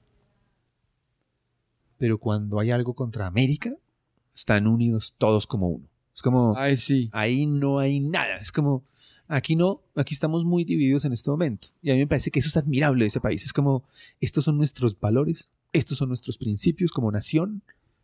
Los respetamos y los hacemos defender a muerte. Eso a mí me encanta. Eso me fascina de ese país. Me encanta. Ojalá pudiera uno tener eso, ¿me entiendes? Es muy fuerte. Y montando en este, la, que han dicho Kevin Kelly que la peor cosa que está pasando en los, Estados Unidos con Trump en este momento es, quitando este, mm. este línea, este como Together We Stand, porque están destruyendo adentro. Hay un, hay un, ah, una cosa que es una guerra, una empresa puede empezar contra, contra todo el mundo sin problema. Pero si tienes una persona, solamente una adentro que está contra la empresa, es más destructivo de pelear con cualquier enemigo adentro. En este es que pasa en los Estados Unidos, las personas contra... Eh, la presidenta es para mejorar el país, no es para... La idea es escoger la mejor persona, no, no es como escoger la persona menos mala. Claro. Entonces las personas están peleando por esto y es, terrible mirar qué está pasando en este sentido. Sí, Entonces, estoy de acuerdo, estoy de acuerdo. Estoy totalmente de acuerdo. A mí me parece un momento arriesgadísimo. Y yo creo que nadie es consciente en Estados Unidos del riesgo, de lo que está en juego si eligen a este señor, que es un poco en contra de los valores y los principios de la nación. Es que, es que si te pones a pensar, y yo no sé tú, digamos, tu familia, pero es difícil encontrar un norteamericano que tenga tres generaciones seguidas en Estados Unidos, ¿no? Todo el mundo tiene, o mi abuelo era alemán, o, mi, o era irlandés, o era, no sé. Mi abuela de Rusia y mi abuela de Hungría. ¿Ves? como llegaron con, con los judíos, estaban como la persecución de, de, allá, llegan a Nueva York. Claro, entonces es una cosa impresionante. Y es como... Em, que eso es lo que hace grande ese país, ¿me entiendes? Es el país de la inclusión, es el país de ven acá que aquí te podemos permitir soñar en ser una persona con dignidad y con respeto. Y eso a mí me parece que eso no se puede perder, ¿no? Este señor diciendo, I'm to build a wall, and it's to be a huge wall. Y digo, este lo que es un hijo de puta. O sea, y lo dice abiertamente, y uno dice, ¿de qué estamos hablando? O sea, en el año 2016 este señor está diciendo que va a construir un muro porque soy un racista que no quiero mexicanos peligrosos en este país. Y dice, ¿de verdad? ¿Esa es la nueva visión de América? Porque entiendo que será la nueva visión de un loco, pero se volvería la nueva visión de América. Y uno dice, Dios mío, sería la hecatombe. Yo creo que no se han dado cuenta de la implosión que sería eso. Porque, porque nadie en el mundo va a querer hacer nada con Estados Unidos. Entonces, hecho, es, es grave, me parece peligroso. Creo que no se están jugando la elección de uno u otro candidato, están jugándose la elección de seguimos con nuestros valores y principios o los cambiamos. Mm, muy raro. Escuchando tú diciendo este, como hablando, no solamente pensar.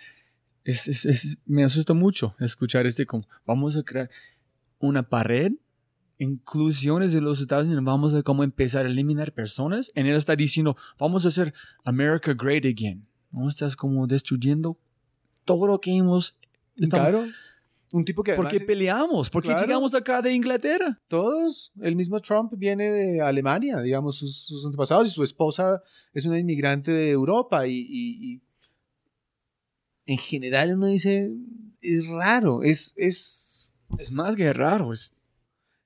Sobre todo que si te pones a pensar aún más históricamente, más históricamente, uno dice, los verdaderos pobladores de esa tierra antes de que llegaran los colonos, eran los indígenas que hoy, digamos, los aztecas estaban ahí arriba, los pieles rojas, eran más parecidos a los mexicanos y más cercanos a lo que hoy es México, a que todos los que llegaron. Entonces, que los que llegaron de inmigrantes hace 100 años, no hace tanto, en la historia de la humanidad, nada, llegan ahora, vamos a cerrarle la puerta a los demás porque son peligrosos por principio, yo entiendo, hay cosas que él dice que tienen sentido y es como, no podemos permitirnos que sigan siendo ilegales, que sigan quitando otros. Sí, pero en el fondo filosófico de todo hay un gran error.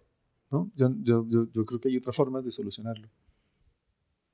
Un país que ya tuvo un, presidente negro, maravilloso, un país que ha mostrado que todo es posible, se van a devolver en el 2016, me parece parece raro, me parece casi un fenómeno como estar presenciando un nuevo Hitler en Alemania, como un nuevo el renacimiento de el racismo, de la segregación, del rechazo, del temor, del miedo, del una cosa ese racismo puro. Claro, y no es como de una persona, este es de todos. Claro, claro, y es, está generando una energía, una energía rara. Va a ser interesante qué pasan después. Ah. Como en cuánto demora para... Ah, esa es otra, montando en este.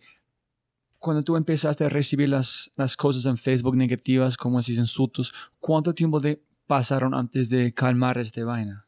Yo cerré el Facebook hasta después de las elecciones. Cuando terminaron las elecciones ya dije ya. Y, y, ya, yo creo que la gente se calmó después. Pero el proceso fue muy apasionado la gente estaba muy apasionada, entonces fue, fue feo. Y yo prefiero no perder amigos por política. He perdido muchos amigos ya por política. Mm.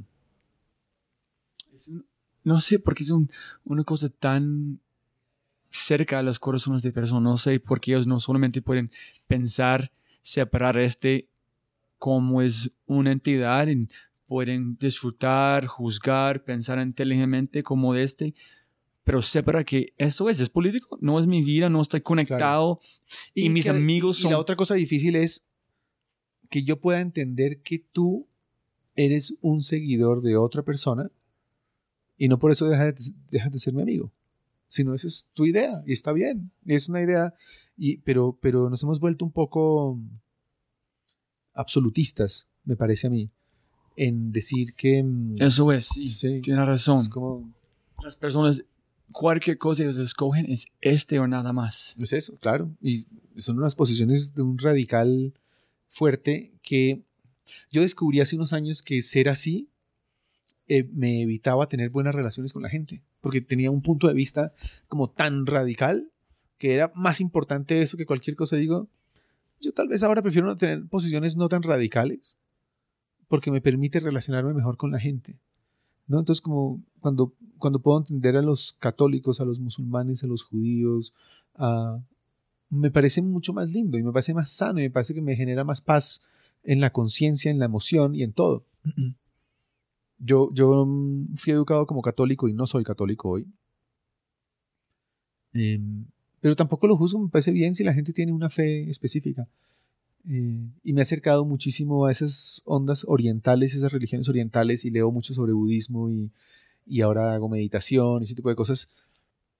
Y eso me ha permitido como a entender que en el fondo todo el mundo actúa por alguna razón, por alguna motivación.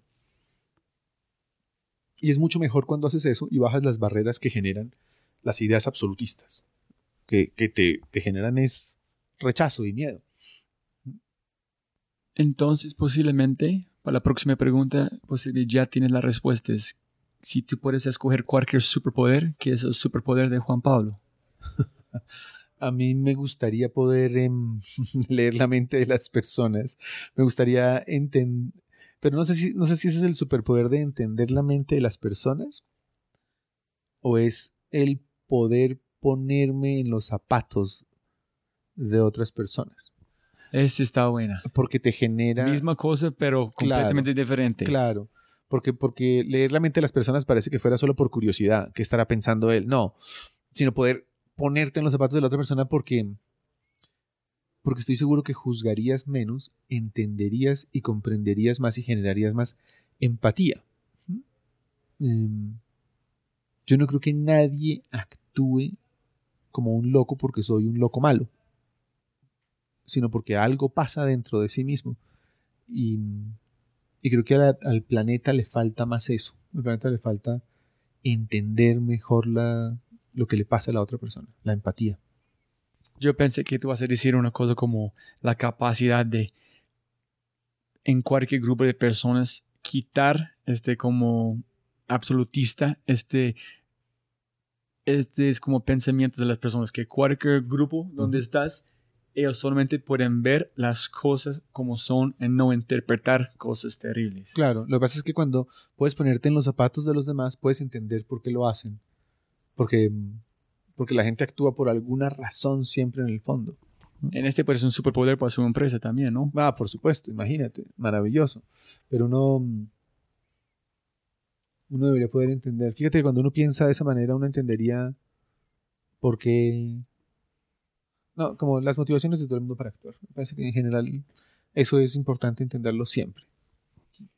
Y para Juan Pablo, ¿qué es éxito? ¿Y quién es un éxito o exitoso?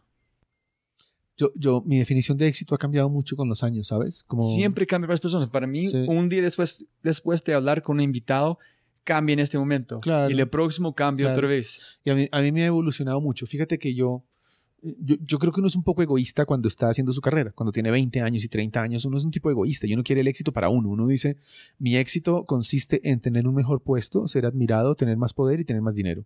Eso es éxito. Ahí soy exitoso. Y no nos digamos mentiras, uno sí quiere eso cuando tienes edad.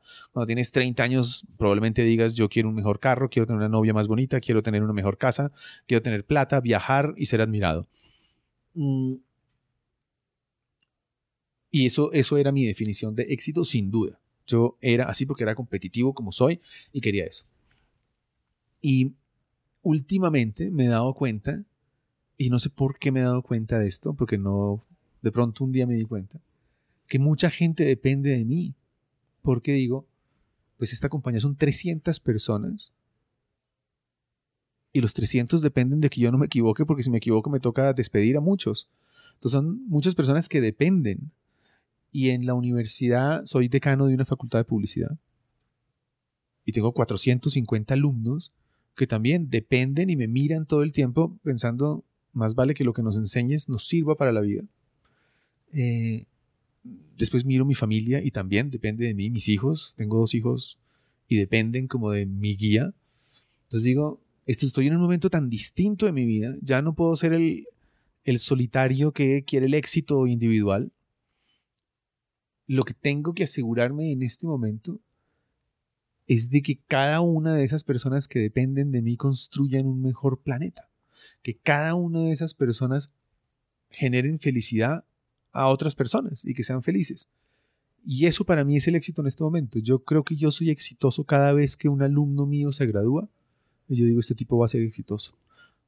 Y la felicidad es eso, es cada vez que yo veo que alguno de mis empleados logra algo nuevo y le va bien y cuando veo que mis hijos están progresando y están entrando en conciencia. Em, eso me hace muy feliz ahora. antes no me hacía feliz como que lo entendía. Ahora me hace feliz, me hace plenamente feliz. Entonces el éxito para vos depende del éxito tal cual de las personas con quienes tú tienes una conexión directa. Sí, sí, sí, sí. Esas cosas me, producen mucha felicidad. Mucha, mucha, mucha. Em, ¿Quién es un éxito exitoso en tu opinión? Yo, Por admiras.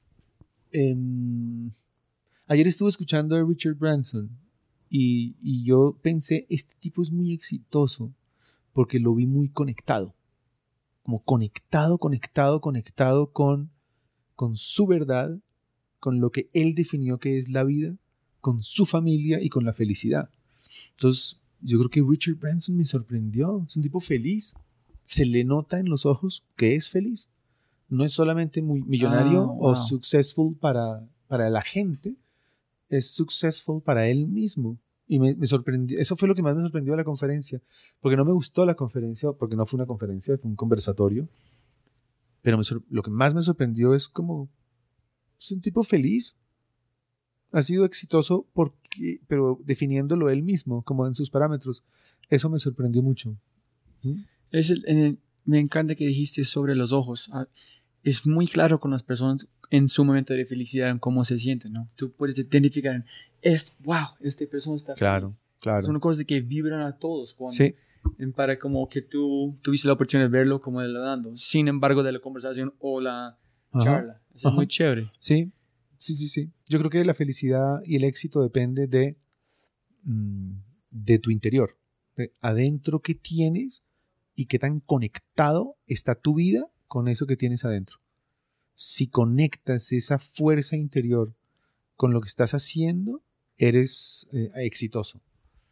Yo estaba hablando ayer con ah, el fotógrafo Camilo Rosso, no estamos hablando de este, no, no me acuerdo si fue su superpoder o éxito, pero es tener la tranquilidad interna. Claro. La tranquilidad con, estamos hablando más de si no tienes trabajo, si no tienes plata, esa es una tranquilidad, pero la tranquilidad que no preocupa que yo no soy más grande, no, no estoy ganando más plata, ese tipo de tranquilidad, el dijo es el éxito. Claro, es que yo creo que, yo creo, ahora que te digo que estoy como muy metido en el budismo y en estas religiones orientales, lo que más me gusta es que ellos definen todo en el interior y es como... Mm, esa fuerza que tienes en tu interior, que en realidad es lo que eres tú y que te define, ¿cómo conectas eso con tu vida diaria? ¿Cómo, cómo estás conectado? Porque cuando tienes dos cosas diferentes, cuando está divorciado lo que tú haces y tu creencia interior, pues es muy jodido, ¿no? Es como, yo no creo que la gente pueda ir a rezar una cantidad de cosas y como listo, ya, de 9 a 10 fui a la iglesia y después el resto de mi vida soy un cabrón y voy a hacerle la vida imposible a todo el mundo. Como que yo digo, esa, esa desconexión no te puede generar felicidad de ninguna manera, no, hay, no es posible. Cuando eres coherente, eres exitoso y eres feliz, creo yo. Hay una cosa muy interesante en este momento que está pasando en los Estados Unidos. Estoy esperando para llegar acá, no sé cuándo, pero yo uso una aplicación para meditar todos los días que puedo, 15 minutos en la mañana. Se llama Headspace, es una aplicación espectacular. Este mercado de... Hay siete inteligencias, inteligencia musical, inteligencia corporal, inteligencia como matemática, inteligencia lingüística, pero hay dos, interpersonal e intrapersonal en el como un budista tiene como, como intra, como adentro, conocer tú lo mismo. Sí. En un mercado enorme que se exportando a los Estados Unidos. Todos los CEOs están tomando una hora cada día, no todos, pero sentar solito, no contestar correo, estar con ellos, lo mismo con sus pensamientos, tratando como eliminar para recibir una mejor conexión reste. Si tú conoces tú lo mismo mejor, tú puedes conectar con las personas. Claro. Y es una cosa muy importante pasando en los Estados Unidos. No sé cuándo van a llegar a, Colombia en este momento, pero todos están realizando que no es tan importante trabajar sin parar, sin dormir. No, tienes que cuidarte, porque tu cuerpo, tu mente, la alma, la conexión entre todos, este van a ayudarte a ganar más plata. Claro. Entonces, no sé cuándo llegan a Colombia o América Latina, pero es pasando en los Estados Unidos en este momento. Sí, es interesante. A, a mí eso me gusta mucho. A mí eso me parece que, eh, que el planeta, cuando se conecte con eso, va a entrar en, en como en una armonía y en una sintonía muy distinta, en una energía distinta. Y que además va a conectar Oriente con Occidente de verdad, profundamente. Pero no sé cuándo va a pasar. Y, y también la manera que me gusta las personas escuchando no es de espiritual, es una herramienta para mejorar tu vida. Esa es la manera que yo me gusta. Es una herramienta de productividad. Claro. Entonces, Claro. cuando tú puedes ver este como este, quieres usarlo. Sí. Entonces, este chip tiene que cambiar aquí también, en que este productividad, estos hábitos, es una cosa que puede me- mejorar mi vida de productividad, ganar más plata, tener mejor Sí. relación con mi esposa, cualquier cosa. Sí, sí, sí. Estoy de acuerdo.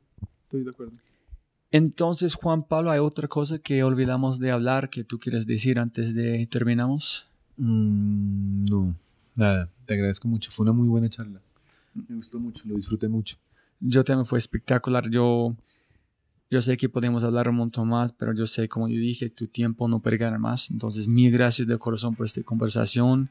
Espero que las personas han aprendido mucho de publicidad, pero más de Juan Pablo, porque es la de qué han hecho, cómo llegaste a este punto. Porque Ujú. publicidad solamente es un, es un parte, Claro. pero sus hábitos, sus pensamientos es más importante para las personas aplicar en su vida. Entonces, mil gracias. ¿A ti? Antes de que irnos, si les ha gustado lo que han oído y desean acceder a todas las personas mencionadas, los sitios, herramientas, etc., por favor vayan a www.thefryshow.com forward slash pod. Además, si desean recibir herramientas creativas cada viernes para utilizar en su día a día, tales como música, aplicaciones, servicios, citas, libros y mucho más, vaya a www.thefryshow.com. Como siempre, jóvenes amigos míos del corazón, mil, mil gracias a todos por su atención y espero que tengan algo tangible de la entrevista que puedan utilizar para abrir una nueva oportunidad u oportunidades en sus vidas. Y como siempre para mis invitados y lo más importante, los oyentes, siempre se pueden ganar más dinero, pero nunca se pueden ganar más tiempo. Y de mi corazón, gracias a todos por su valioso tiempo y abrazos grandes. Chao. Este episodio está patrocinado por Cabeza Rota, un estudio digital de animadores, diseñadores e ilustradores. Cabeza Rota brinda trabajo de alta calidad, buenos precios y entregado a tiempo. Si quieres ver más, se puede ver su trabajo y obtener más información acerca de ellos en www.cabezarota.com. Eso otra vez es www.cabezarota.com. En sí, vas a enviar un mensaje en su página web. Habla de este podcast. Se puede recibir 20% de descuento en tu primera animación, logotipo, diseño web. Una vez más, www.cabezarota.com.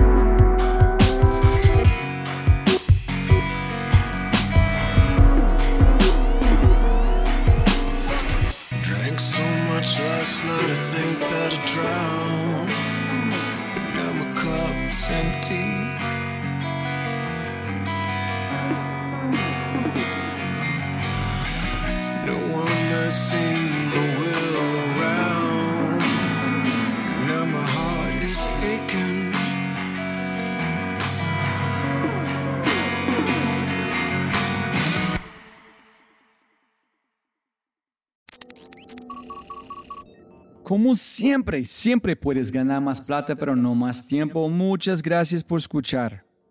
Antes de terminar, unas cosas importantes para preguntar y mencionar. Número uno, deja una calificación Spotify. Ya, ya, déjala. Literalmente toma segundos y como yo mencioné, el impacto es enorme. Además, estarás garantizado de sentirte increíble el resto del día. También estamos produciendo todo el contenido en YouTube. El canal es espectacular. Tengo mi newsletter Conejo Blanco. las notas del podcast y los enlaces, las transcripciones. Nuestro otro podcast, Matamos Preguntas, escúchalo. Y más se puede encontrar en thefryshow.com.